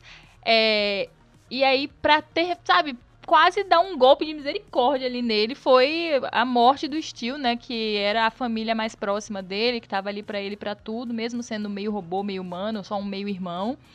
E, assim, eu pensei ali que talvez ele- a equipe perdesse o Nate naquele momento, que ele não ia dar conta, ligado? De, de continuar. Mas ainda bem que a Zoe, né? A Zoe foi ali a companheira dele até o fim, a equipe também auxiliou, o Devon entrou como. Acho que foi por causa dessa cena do Devon que ele foi comandante da Great Battle Force, viu? Porque ele dá um, um discurso ali na Great Battle Force da perda do Steel e tira todo mundo ali das suas responsabilidades Great Battle Force. Tipo, todo mundo pode ir embora, salvem suas vidas, porque os Rangers vão ficar pra cumprir a missão. E aí tem uma das cenas mais belas de Power Rangers, que é a equipe inteira dizendo não, de jeito nenhum, nós vamos todos ficar. É, nós temos também nesse meio tempo, eu que tô correndo aqui pra gente poder chegar na parte que interessa. na revelação da Zoe como Ranger pra mãe dela, que era a única coitada da pobre mãe que não sabia, né? Todo mundo Logo já a sabia, jornalista, né? menos a mãe. Logo a jornalista, enganada, ela ia na fala, eu deveria ter sabido, né? Tipo, pelo amor de Deus, né, minha filha? Você acha que ela tava fazendo tudo isso por causa de lavanderia? Por favor, né? Que roupa Enfim. é essa? E, a- e aí, é, a gente chega lá no final, onde a gente descobre que Beast Morphers, além de ter sido uma temporada incrível, tem um epílogo. Sim, um ano depois, Rafa, é muito agora- maneiro. Rafa levantou o dedinho pra mim, tipo assim, pare. Não para, não, eu- deixa, Eu nem deixa. terminei de falar. Não, porque se a Calma gente aí, entrou não, pro, pro epílogo, o Steel volta à vida antes, Então, gente. calma aí. Esse negócio, Calma. esse negócio do, do sacrifício do Steel eu achei muito bonito. Só um, só um parênteses aqui. Porque talvez fosse uma coisa que já estava sendo explorada antes e eu não tinha me ligado. Mas eu achei muito legal a gente ver como o Steel e o Vengix, né, e Vox, enfim, eles são meio que o análogo um do outro, né, cara? Porque um é uma máquina que, por vezes, até chegou a invadir corpos humanos, né? Mas que queria ver o fim da raça humana, né? E o outro era a máquina que queria se tornar humana e ele só chegou a essa humanidade mesmo quando ele se sacrificou pra salvar os humanos, né, cara? Eu achei muito Nossa. bonito isso, cara. E o lance, e aí é óbvio, né, que a gente recebe esse presente dele virar um menino de verdade feito direito, né, cara? É. Não, e eu gostei muito também dessa rima, porque foi por causa do Steel e a comandante Shaw, né, que depois do discurso do Devon tem a grande sacada de falar que os Rangers, né, a força deles vem dessa humanidade, dos sentimentos, da união, da amizade deles, e que no fim, no fim, né, se você for olhar assim, no cru, o Evox Vengix é apenas dados de computador. Então, ele não pode ser mais forte do que É. nós, entendeu? É, se o Exterminador do Futuro soubesse disso, não é mesmo? E Matrix, quem Não é não? sabe, eles poderiam ter vencido antes, não é mesmo? Tem a Comandante Shaw aí dando né, o caminho das pedras. Mas, é, então ele- eles usam isso justamente pra vencer, né, o, o, o Vengix. E eu achei incrível a sacada, porque não foi só assim, ah, vamos logo terminar isso aqui, dar um golpe final e acabou. Foi literalmente, ali eu acho que os Rangers se arriscam, né, ao passar um Morphex com a energia da rede de morfagem tão pura e tão forte pelo corpo deles pra misturar um DNA humano e dar o ataque final, porque na verdade a grande fraqueza do Vengix seria então o DNA humano, já que ele é. não consegue ficar direito no corpo do Steel e nem do prefeito Dane. A gente vê isso muito bem trabalhado a temporada inteira. É só a, a comandante Shaw só dá, né, o, o clique, né, tipo, ó, é isso. Então aí o Nate tem essa ideia. E aí eu posso ir pro epílogo agora? E aí tem um epílogo depois dessa temporada toda, com tudo isso. É, tem um epílogo. E um ano depois, o Devon, o nosso comandante da Greedy Battle Force, como a gente já mencionou, patrão. Achei incrível, amei aquela roupinha prateada, ficou Meio muito Star nele. Trek, né, cara? Eu Muito gostei Star pra caramba. Trek. Aquela roupa sempre foi Star Sim. Trek. Eu sempre olhava e ficava, hum, tô vendo. Mas enfim, ficou maravilhoso nele. É, você vê ele mais maduro e é, gosto muito do que eles fizeram. Eu adoro o fato dele ainda ser um Ranger, né? Ele não foi dispensado ali dos poderes de Ranger dele, ele continua sendo. A lá Sky, né? A lá Sky e É, Kruger. não, muito bom, muito bom. E aí, pra nossa surpresa, a gente finalmente tem o comandante Truman aparecendo, porque ficou lá nos créditos. Todo mundo, sim, Doutora K já apareceu duas vezes, bicho, cadê esse cara? Não vai aparecer? Quer dizer, o que, que eles vão fazer? Porque eu achei que ele ia aparecer de papagaio, ela ia aparecer e ele, Ele vinha escoltando, alguma coisa assim. Mas não, pra nossa surpresa, a Saban barra Hasbro aí fizeram um, um- um bom desenvolvimento e trazem ele com o Scrozzle preso após um Isso é ano, maneiro. vagando por sabe lá Deus Os onde, esgotos. e foi encontrado nos esgotos de Corinto. Bicho, é é isso aí. Junto com a cena do Evox lá na, na rede de morfagem, né, espalhando os códigos, abre possibilidades infinitas, porque o Scroza podia ter um backup, um ou vários backups do Vengix, onde ele foi nesse meio tempo de um ano, porque ele foi encontrado nos esgotos de Corinto. Não quer dizer que ele ficou em Corinto esse tempo todo. Pois é, inclusive, isso junta com o negócio que o próprio Vengix falou antes pra ele. Que ele fala assim, que a gente fica achando que é o lance das torres de Morphex, mas eu não sei se é não. Que ele fala assim, Scrozzle, se prepara que você tem uma. Você é parte chave aqui do meu plano. E aí logo Pois depois é. a gente é levado pro lance das torres de Morphex. E lembra que ele dá um HDzinho sim, pra ele? Sim, Pois exatamente, é. cara. E onde esse cara ficou? Por onde ele passou? Em quais universos ele foi? Onde ele depositou esse- esses dados do Evox Vengix? Eu acho que o Vengix não morreu, que eu acho que Power Rangers e a Hasbro finalmente, eu acho que principalmente a Hasbro, encontrou aí o grande vilão que vai sempre fazer o seu grande retorno, Sim. tipo o Coringa para o Batman, entendeu? E o Vengix sempre vai ser esse vilão que ele vai ser derrotado, mas nunca derrotado totalmente. E ele sempre vai voltar a Derrotado, aparecer. mas nunca destruído, né? Exatamente. E eu acho que rolou aí um, espalhamento de dados do Vengix. Ele foi explodido, mas não foi destruído. E, meu filho, né? é, não sei o que dizer mais, né? Não, tem duas eu vou falar. Uma que nós acertamos aí, quando a gente falou.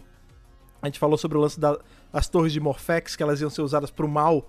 Eu não sei em qual podcast foi, caçem aí, em que a gente fala que esse lance de estar espalhando torre de Morphex no planeta inteiro, isso ia dar merda uma hora, e deu, porque o, o usou, tava na cara que usar. E também cantamos a bola de que ele ia estar misturado com. D- que o, o Vox poderia ser o Vengix misturado com D- DNA de cobra. A gente acertou isso também. Só pra ticar aí na lista de vocês das desculpas que vocês têm que fazer pela gente. Agora sim, gente, antes de chegar na parte de teoria, vem aquela parte importante do centro de comando quando a gente termina de revisar uma temporada, que é o veredito. E dessa vez é a nossa primeira temporada 100% concluída no centro de verdade. comando.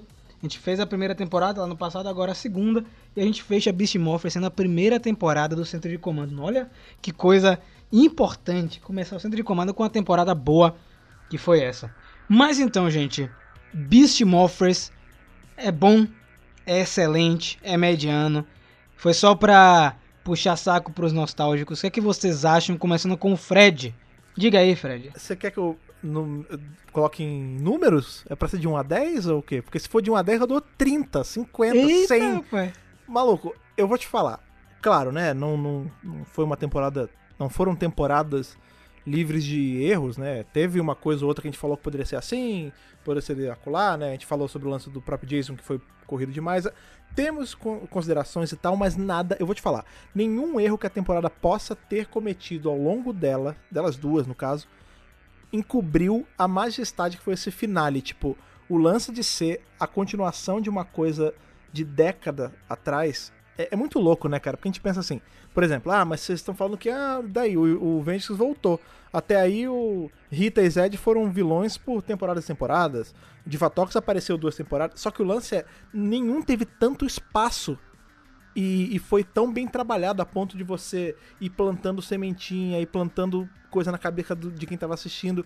Então, assim, a temporada ela foi muito bem arquitetada como um todo. Eu tô falando da temporada, mas são as duas, tá? É, elas foram muito bem arquitetadas, assim. Então, eu não tenho o que falar, assim. Nada que possa ter me desagradado na temporada faz a nota dela ser menos do que perfeita. Então, como eu falei no canal, foi uma temporada que me surpreendeu muito. E ela me prendeu de uma maneira diferente. Parecia que eu tava assistindo uma série lá no passado. Tipo, o Rafael assistindo na Fox Kids Power Rangers esperando o próximo episódio. E isso é é uma sensação muito boa quando a gente percebe que Power Rangers na série de TV não é um produto feito pra gente. É um produto feito pra criança. E no momento que uma temporada consegue conversar com o público mais velho é porque ela foi muito certeira, como eu disse. Ela conseguiu trabalhar com duas gerações diferentes ou mais. E Beast Morphers ela cumpre esse papel de você trazer o público mais velho de volta, da mesma maneira que você educa a galera que é nova a conhecer o que é Power Rangers. Porque eu aposto com vocês aí, muita criança que assistiu aí, aquelas crianças aficionadas como a gente, né, que gostava de pesquisar coisa na internet depois de assistir ou em revista, como era a nossa época, os nerds, né? Muita criança vai procurar RPM pra assistir. Muita criança vai procurar SPD porque eles usaram arma de SPD, porque eles usaram arma de resgate, por exemplo. Então, Power Rangers tem que trabalhar dessa forma. Eles têm que entender que eles têm que usar o material que eles têm. Eles não podem ignorar o que foi feito antes. Não existe, gente, essa possibilidade de você criar uma temporada e você apagar as 20 e poucas anteriores. Não tem como fazer isso. Não tem. Power Rangers é um universo vasto. Você tem que aproveitar tudo que tem para entregar materiais como esse. Beast Morphers funciona tão bem não só por conta de ser uma temporada consistente, por ela própria, né? Ela tem personagens carismáticos, uma boa história, mas porque ela pega o universo que cerca e transforma em uma história fluida. Na primeira temporada a gente tinha referência da tinha um comentáriozinho aqui, outro ali. Então você vai criando, você vai remontando o universo e entrega uma temporada como essa que pra mim recomendaria pra qualquer pessoa assistir. Pessoas de primeira viagem e tudo mais. Eu sempre recomendo Dino Charge pra galera começar a assistir. Quem tá afastado. Recomendaria agora tanto Beast Morphers quanto Dino Charge. E você, Ana? É isso, né? Eu também já dei o meu parecer lá no vídeo, mas trago pra cá também. É uma temporada que foi muito gratificante de assistir, porque as promessas né, feitas durante a temporada foram entregues e muito bem entregues, talvez até com um bônus, né? Ali um extras e um saborzinho, um brigadeiro extra. É, um docinho, né? Que veio na sobremesa ali, aquele epílogo Temperinho, mesmo. temperinho. Temperinho. Tem que ter comida, né? E aí é, foi assim muito bom de acompanhar, muito bom de fazer teoria, é, muito bem construída. E pra mim o que fica dessa temporada é a abertura de possibilidades que ela faz agora pro futuro da franquia. Eu acho que Beast Morphers realmente, além de ser um ponto de virada aí, né, de venda da empresa, né, que a Saban vende para Hasbro e obviamente vão ter mudanças, porque sempre quando você muda, né, parte de criação e o dono da parada vai mudar alguma coisa, mas fica ali como um ponto de virada mesmo dentro da história da lore, porque abre possibilidades para muitas coisas incríveis no futuro, principalmente nós aqui que acompanhamos o universo expandido e tudo que está acontecendo ao mesmo tempo na franquia.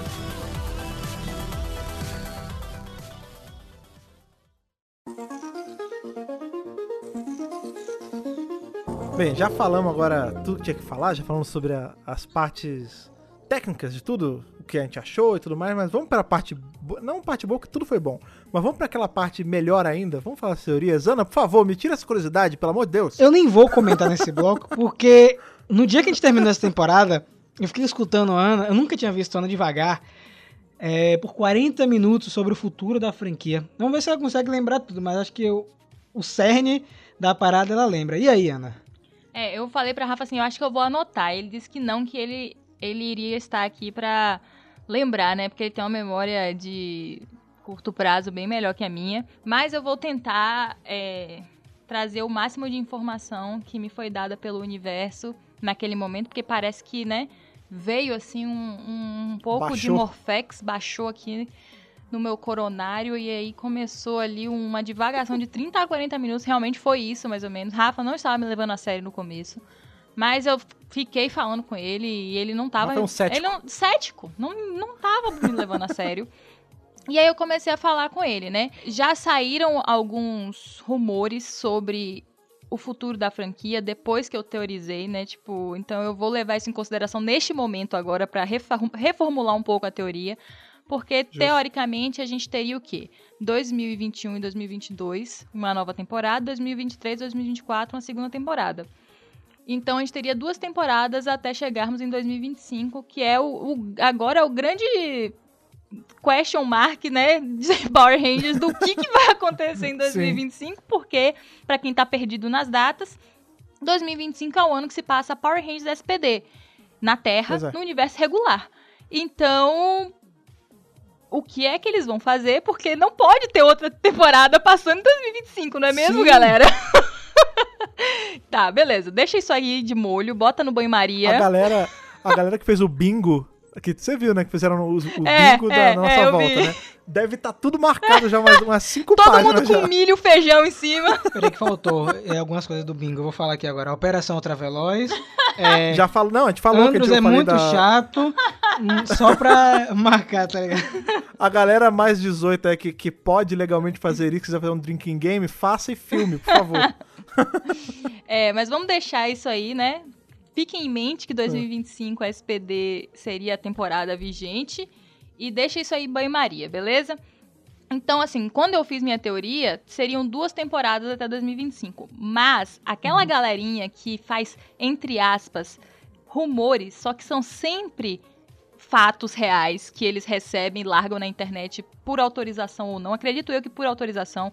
Eu acho que toda empresa grande tem os informantes, É. os garganta profunda aí que, que existem. Isso foi uma referência ao jornalismo, viu, gente? Nada de piadinhas, é, enfim, sem graça. A gente que tá dentro, a gente sabe que esse negócio nada vaza, É isso, né? não vaza, entendeu? Eles largam as informações com antecedência pra ver qual vai ser a receptividade do público. E, Sim. enfim, então esses caras vazaram que a partir da próxima temporada, Power Rangers não será mais, assim, feito em dois anos, né? De dois em dois anos. Será feito um ano só. E aí isso muda um pouco minha teoria, mas não muito, porque só a única consequência é que terão mais equipes de Rangers até 2025. Em vez de ter duas, são quatro, né? Tudo bem. É, sem problemas. E isso, pra mim, é, não é ruim, é bom, porque mais chances de temporadas que eu gosto de Super Sentai serem adaptadas aí pra Power Rangers. E eu tô muito animada com possibilidades aí que podem acontecer. Pra mim, isso é um indicativo que Duodia vai ser adaptado com certeza absoluta. É, porque é animais e eles vão dar um jeito de trabalhar isso. Mas enfim, vamos voltar lá. Então o que acontece? Vocês querem que eu. Eu vou falar como se fosse minha teoria. Então, se- minha teoria seriam duas temporadas. Beleza. Então, duas temporadas, não interessa muito, né? Quais vão ser. Quer dizer, a gente já sabe uma que seria Dino Fury, então ela seria a primeira das duas. E depois eles adaptariam alguma outra que pode ser a próxima temporada de Super Sentai ou não, ou alguma outra que ficou pra trás, que agora temos várias. E, enfim, em 2025 nós teremos Power Rangers SPD. Então, qual que é o lance?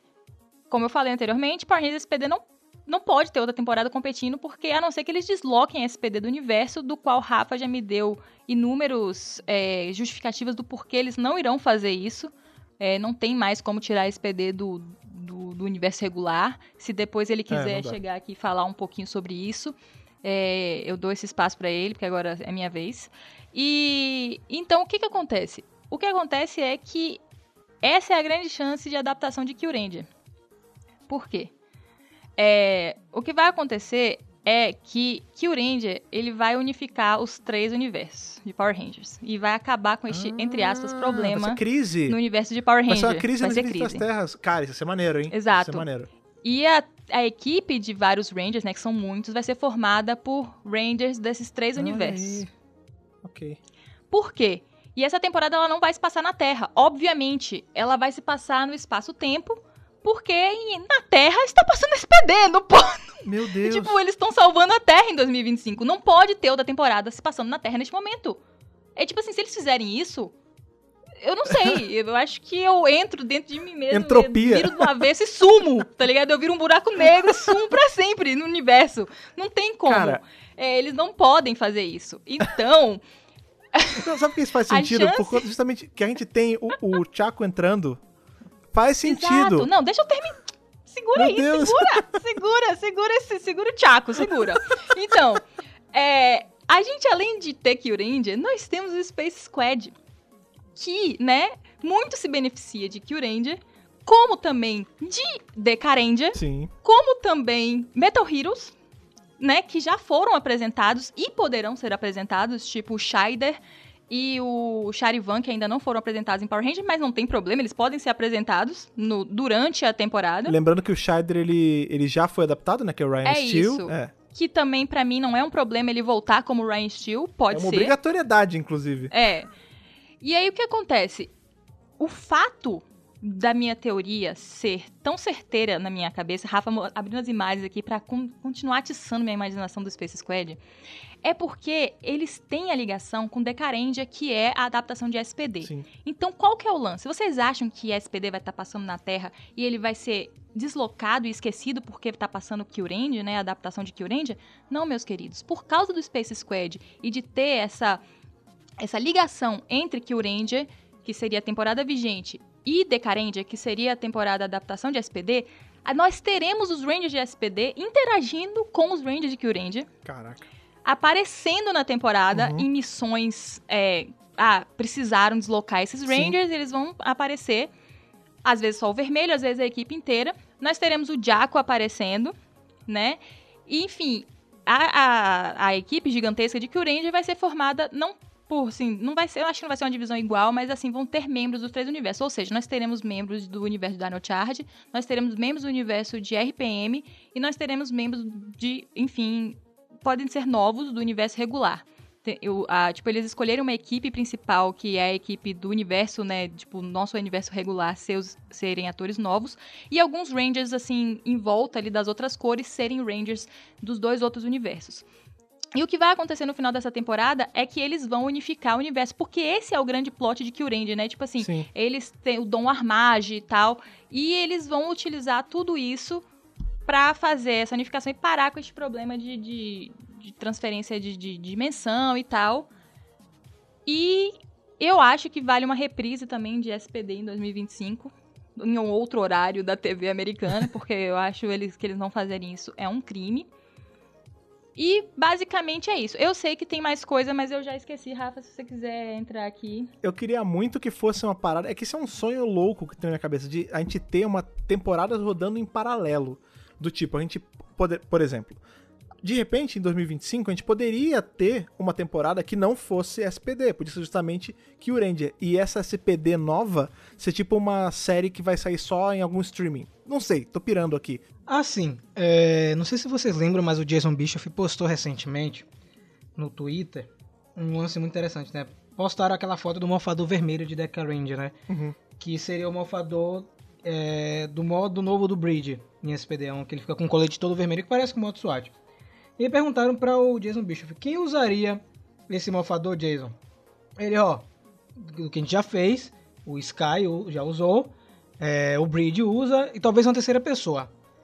A gente conversa JJ. sobre isso no final do ano. E aí vem a teoria minha. Não sei se vocês recordam, mas o Jason Bischoff comentou ano passado, numa entrevista, acho que foi pro Comic Book, sobre o futuro de Power Rangers pós a saída dele. Sim. Ele falou: vocês vão adorar Beast Morphers, a gente preparou com muito carinho e tudo mais. E aí realmente aconteceu, né? Todo mundo gostou.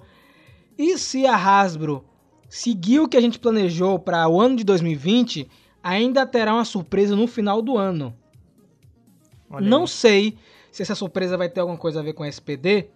É bem provável que tenha, porque eles já estavam falando de SPD há muito tempo, tanto o Jason Bischoff quanto a Melissa Flores, dando teaser aqui e ali, postando imagem e tudo mais. Torcer que a Hasbro não pegue esse plano e jogue fora. A verdade é essa. Porque assim, de tudo que a Ana falou faz tudo muito sentido, porque perceba, Beast Morphers é uma temporada que não tem nenhuma ligação com nenhum Super Sentai do passado, mas eles conseguiram fazer isso com cenas originais americanas. Trouxeram RPM. Sim. Ah, beleza, a gente teve o crossover de dinossauro, que tem Go Busters, né? mas é um crossover feito para Dino Charge, que no caso é Kyoryuja. E Kyuranger é um Super Sentai que, apesar de não ser comemorativo, ele faz vários crossovers com outras coisas do universo de Tokusatsu. No caso, como a Ana falou, tem Deca Ranger, que é SPD, tem o Gavan, que é o Jaco, tem o Skyfire, que é o Jiraiya. Então, eles iam pegar um material que já está pronto, então é muito mais fácil do que criar do zero alguma coisa. Então é muito provável que uma adaptação de Kyuranger aconteça daqui pra frente. O que ela tava falando de, ah, não pode é, descartar SPD porque não pode mesmo. Eles criaram um negócio que eles não podem tirar do universo regular. Por quê? SPD já se relacionou com o Dino Trovão duas vezes. Lá na época da Disney. O pessoal de Dino Trovão foi pro futuro e o pessoal de SPD foi pro passado e Dino Trovão se passa no universo regular. E como se passa no universo regular, Dino Trovão já se encontrou com Tempestade Ninja, Dino Trovão tem um Tommy. E o Tommy é o Tommy, apareceu em várias temporadas. Você tem Dimensões em Perigo. O Tommy tá com o Malfador Mestre, que é o mesmo Malfador Mestre que aparece em Soul of the Dragon, que tem relação com a SPD. O Bridge voltou em Operação Traveloz como vermelho. Então você não pode apagar a SPD do universo regular, já era. Já era. Se apagar, vai ser. Aí vai ser um problema. Se você apaga a SPD do universo regular, você caga com a franquia. A verdade é essa, porque a SPD tá presente Ela em todos os permeia lugares. tudo. É. E aí você tem SPD agora em Beast Morphers. Como assim? As armas. A arma lá do modo SWAT tá lá no cofre da Good Battle Force. Então, você meio que bateu o martelo de que SPD faz parte do universo regular. Faz parte. Não tem jeito, cara. Não tem jeito. Em Super Mega Force, por mais que tenha as falhas, SPD se passa no universo regular. E aí? Não, e outra, a gente ter aí a, a ascensão de um Space Squad adaptado também, seguindo essa linha, também ajudaria a reforçar aí o que a gente tem justamente em Super Mega Force, né? Que a gente tem os poderes nunca antes vistos, né? Que a gente vai vendo de pouquinho nos quadrinhos, mas em Space Squad aparecem equipes de Sentai que ainda não foram adaptadas, que faria sentido a gente descobrir que, ah, ela é uma equipe de um outro planeta, assim como, sei lá, lá em Akitar tem uma equipe também, entendeu? Então seria legal a gente ver como a inserção desse pedacinho dessa franquia pode expandir ainda mais e explicar ainda mais o que Power Ranger tem aí. Eu lembrei de um outro pedaço da minha teoria. Seria a prévia, né, da adaptação de Kyuren. Da, é, o que seria, né, 2025 que eu fiquei falando no Twitter e tal. Não sei se o Fred sentiu a mesma, a mesmo sentimento do que eu, do que isso pode causar no futuro da franquia, mas tudo bem. É, tem, né, o, anterior, esse aí, essas temporadas anteriores. Claro que minha, teo- minha teoria pode cair por terra muito em breve, se for confirmado realmente que não serão mais duas, é, uma temporada do- por dois anos Sim. mas também pode não cair e sei lá. O lance é que eu, isso aí já é meio piração minha, pensando no meu plano, né? Então o arraso não tem nada a ver com isso. é bem Ainda. provável que isso não aconteça, mas eu tava especulando que talvez é, Dino Fury não se passasse no universo regular. Dino Fury se passasse sim. no universo de Dino Charge. Ah, sim, a gente chegou a falar isso em podcast. É, a já. gente É. chegou a mencionar. Por quê? Justamente pra gente é, preparar pra esse crossover épico de dimensões que teriam em Kyurendia. Então, a Ah. temporada de 2021, 2022 seria Dino Fury, que já tá tudo certo. Só que a com esse detalhe, né, se passando no universo de Dino Charge, porque aí nós não teríamos tanto problema com é, o crossover, que eu acho que é bem po- possível de acontecer, né, com a equipe de Dino Charge, principalmente porque eu acho que eles estão muito envolvidos em tudo.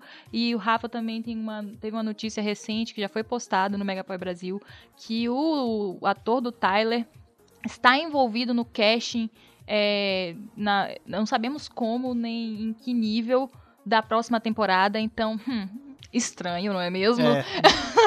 então, quê, né? pois é, facilitaria muito eles passarem no mesmo universo, como se aquele universo tivesse tipo uma passagem de poder e os Rangers agora fossem os Rangers atuais, né, os de, de Dino Fury. Posso colocar um negócio aí? A Claro. gente vê, a gente vê no, no crossover que tem, dado momento ali, as energias são roubadas. E com o que, que é energizado ali nos voadores deles? Com pílulas de Morphex. E se esse negócio não acabou, eles não usaram tudo ali? Eles podem ter ido pro universo deles de volta e, pô, a gente tem um pouquinho desse negócio. Vamos usar pra tentar fazer um, um negócio novo aqui? E aí eles fazem os poderes de Dino Fury.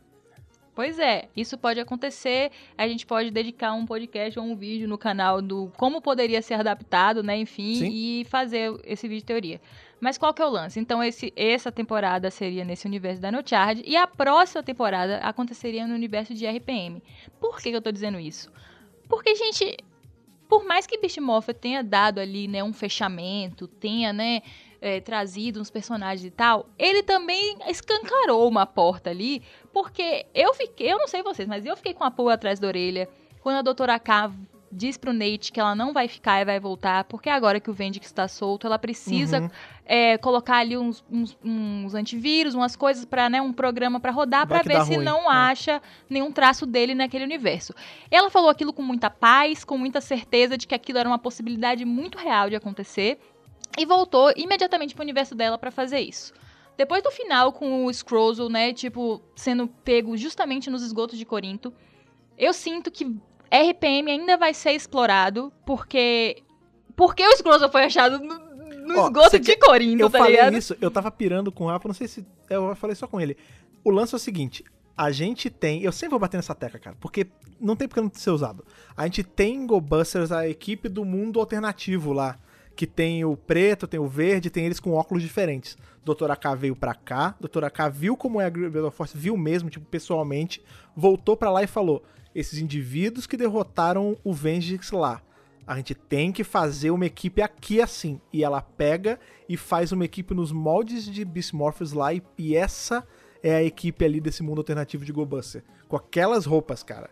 Se duvidar, com Ben Barry pagando ali de consultor. Porque por- dos dois caras que eram dois imbecis a temporada inteira, foram que pegaram o Scrozzle lá. Então não foi à toa também. É, eu acho que super dá. Não, não passou um pouco pela minha cabeça isso, é, de eles trabalharem com, com esse uniforme novamente, mas deles trabalharem com outro Sentai, que aí eu vou colocar um da minha preferência, que encaixa na minha teoria, na minha cabeça, mas pode ser qualquer um outro que não foi adaptado, que seria a grande chance deles adaptarem Tokyuja, né, que seria o dos trens. Ah, sim. Porque sim. qual que é o lance?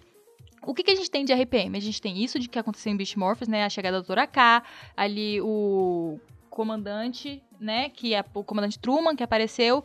E nós temos também Super Mega Force lá, aquele episódio que os Rangers vão pra dimensão de RPM pra encontrar o carro Turbo, Zord, sei lá como é o nome dele. Numa dimensão meio futurística lá, com as pistas coloridas, com LED e tal. E a gente tem isso, né? Temos isso jogado lá e fala assim: olha, a gente tem isso aqui, né? Tipo, a gente tem esse pedaço de bolo de chocolate aqui, mas a gente não sabe o que a gente faz com ele. Não sabe se a gente come, se a gente divide, se- eu não sei, a gente não sabe o que fazer com isso aqui. E aí, essa temporada se passaria em 2023, 2024, né? Sendo o prelúdio do grande crossover aí. E também seria uma temporada comemorativa, né? Esse 2023 seria a temporada comemorativa de Power Rangers. Então, qual seria o lance? Eles iriam mexer novamente com rede de morfagem, porque em Tokyo qual que é a grande parada? Eles têm duas equipes, entre aspas, que seria a equipe de Rangers e a equipe de vilões. E é, eles são, usam trens, né, para se movimentar lá no espaço-tempo. E meio que tem, existe um tal de Rainbow Line, que seria a linha arco-íris, e a linha da escuridão, enfim, a linha das trevas, que é a Dark Line. E aí o que acontece? Em vez de você utilizar esse conceito da, da Rainbow Line e da Dark Line, seria um conceito de tipo assim. Trens que conseguem andar pela rede de morfagem, naquele tubinho verde lá que a gente viu em Beast Morphers. Então, eles conseguem se movimentar dentro desse lance. Eles têm força suficiente pra aguentar o poder, o fluxo e tal. E aí seria a desculpa dos trens, porque eu não vejo outra desculpa pra você adaptar trem para os Estados Unidos se não for isso. Então é como se eles tivessem falado assim: ah, a gente se inspirou nos trens pra gente conseguir navegar aqui nesse lance Sim. e beleza. E aí, qual que é, o o que, que é legal? A gente tem o Cosmo Royale, que já foi adaptado, que pode ser trazido de volta de alguma forma, pra poder fazer esse link com o Ninja Steel. Seria muito interessante. E a gente teria esses Rangers que, porque eles estão dentro, né, eles viajam dentro da rede de morfagem, eles têm os poderes alterados, como acontece nos quadrinhos no planeta Brill. E aí vai ter esse, tipo assim, como a rede de morfagem é muito forte, eles, apesar deles serem muito fortes pra aguentar, ela causa esse, essa distorção nos poderes e eles têm a possibilidade de trocar de cores, né, um com o outro e poderes. E aí isso aconteceria no universo de RPM, como os novos Rangers que vão restaurar o mundo de RPM. Por que acontece? Eu acredito que eles não precisam se passar em Corinto, porque Corinto tem os Rangers lá de RPM que eu acho que ainda estão de boa lá. Eu não sei se eles vão trabalhar isso, mas eu acho que eles existem ainda, não morreram, não nada, estão lá. E se aparecer alguma coisa, eles podem defender. Que eles poderiam trabalhar em alguma outra cidade, porque eu acho também que o- eles poderiam trabalhar esse conceito de Corinto não foi a última cidade, eles achavam que era, mas não era. E começar a reconstruir aquele universo, para que, né? Tentar achar sobreviventes, Isso, né? acha- e assim, meio que já podia ter uma cidade já de outros sobreviventes e essa equipe atuar nessa outra cidade e mostrar esse mundo tentando se recompor pós-Vengix. E aí a gente ter, né, o Vengix sempre sendo citado nessa temporada novamente, como vilão principal, mas tipo coberto, assim como foi com o Evox. E isso, Aham. né, a treta que causaria nesse universo iria ali derramar na temporada de 2025, que seria Kyuranger, porque ia acontecer uma porcaria tão grande que os Rangers teriam que se juntar dos três universos pra resolver. E esta é a minha grande teoria. Caraca, cara. Foi a que durou 40 minutos de eu falando com o Rafa, porque eu tava meio em transe. Mas foi isso que rolou. Caraca, que genial. E Hasbro, me contrata, por favor. O currículo tá em anexo aqui, na- vocês vão no, no post e tá o currículo da Ana, Mas nota, assim, se ele não for de dois em dois anos, isso ainda pode acontecer. É só você intercalar outras temporadas no meio e fazer essas duas temporadas acontecerem da mesma forma, entendeu? E assim, meus amigos, fiquem com esta grande pulga atrás da orelha, porque Acabou. eu acho que não tem mais nenhuma teoria nesse podcast de hoje, pelo menos, pra gente superar isso. trabalhar. Então é isso. Fiquem aí de olho no centro de comando, porque as próximas edições, meus amigos, prometem, Quem viu? mandar cartinha aí sobre minha teoria, é, eu, vou, eu participo e leio na próxima edição aí.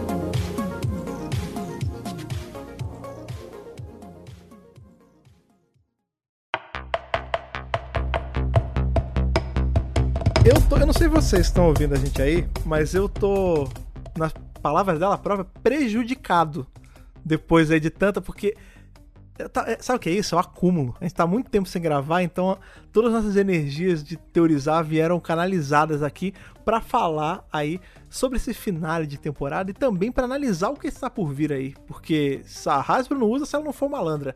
Porque isso tudo que foi dito aqui é ouro puro, assim como foi o ouro puro que foi o final aí de Beast Morphers. Estavam com saudade de vir conversar com vocês sobre essa franquia que a gente ama tanto. Então, por favor, não deixem de contar o que vocês acharam, porque até então tá sendo só a gente falando, mas a gente não tá recebendo de vocês. Então agora é a hora de vocês estão ouvindo aí, vir falar com a gente o que que vocês estão achando, o que que vocês acharam do final da temporada, o que que vocês acham aí que está por vir à frente aí da nossa tão querida franquia. Para isso, como sempre, tem nossas redes sociais que a Ana vai lembrar pra gente quais são e o que vocês fazem aí. Se vocês não se aguentarem se segurar aí até, né, o próximo gente comando, vocês podem sempre vir debater com a gente nas nossas redes sociais.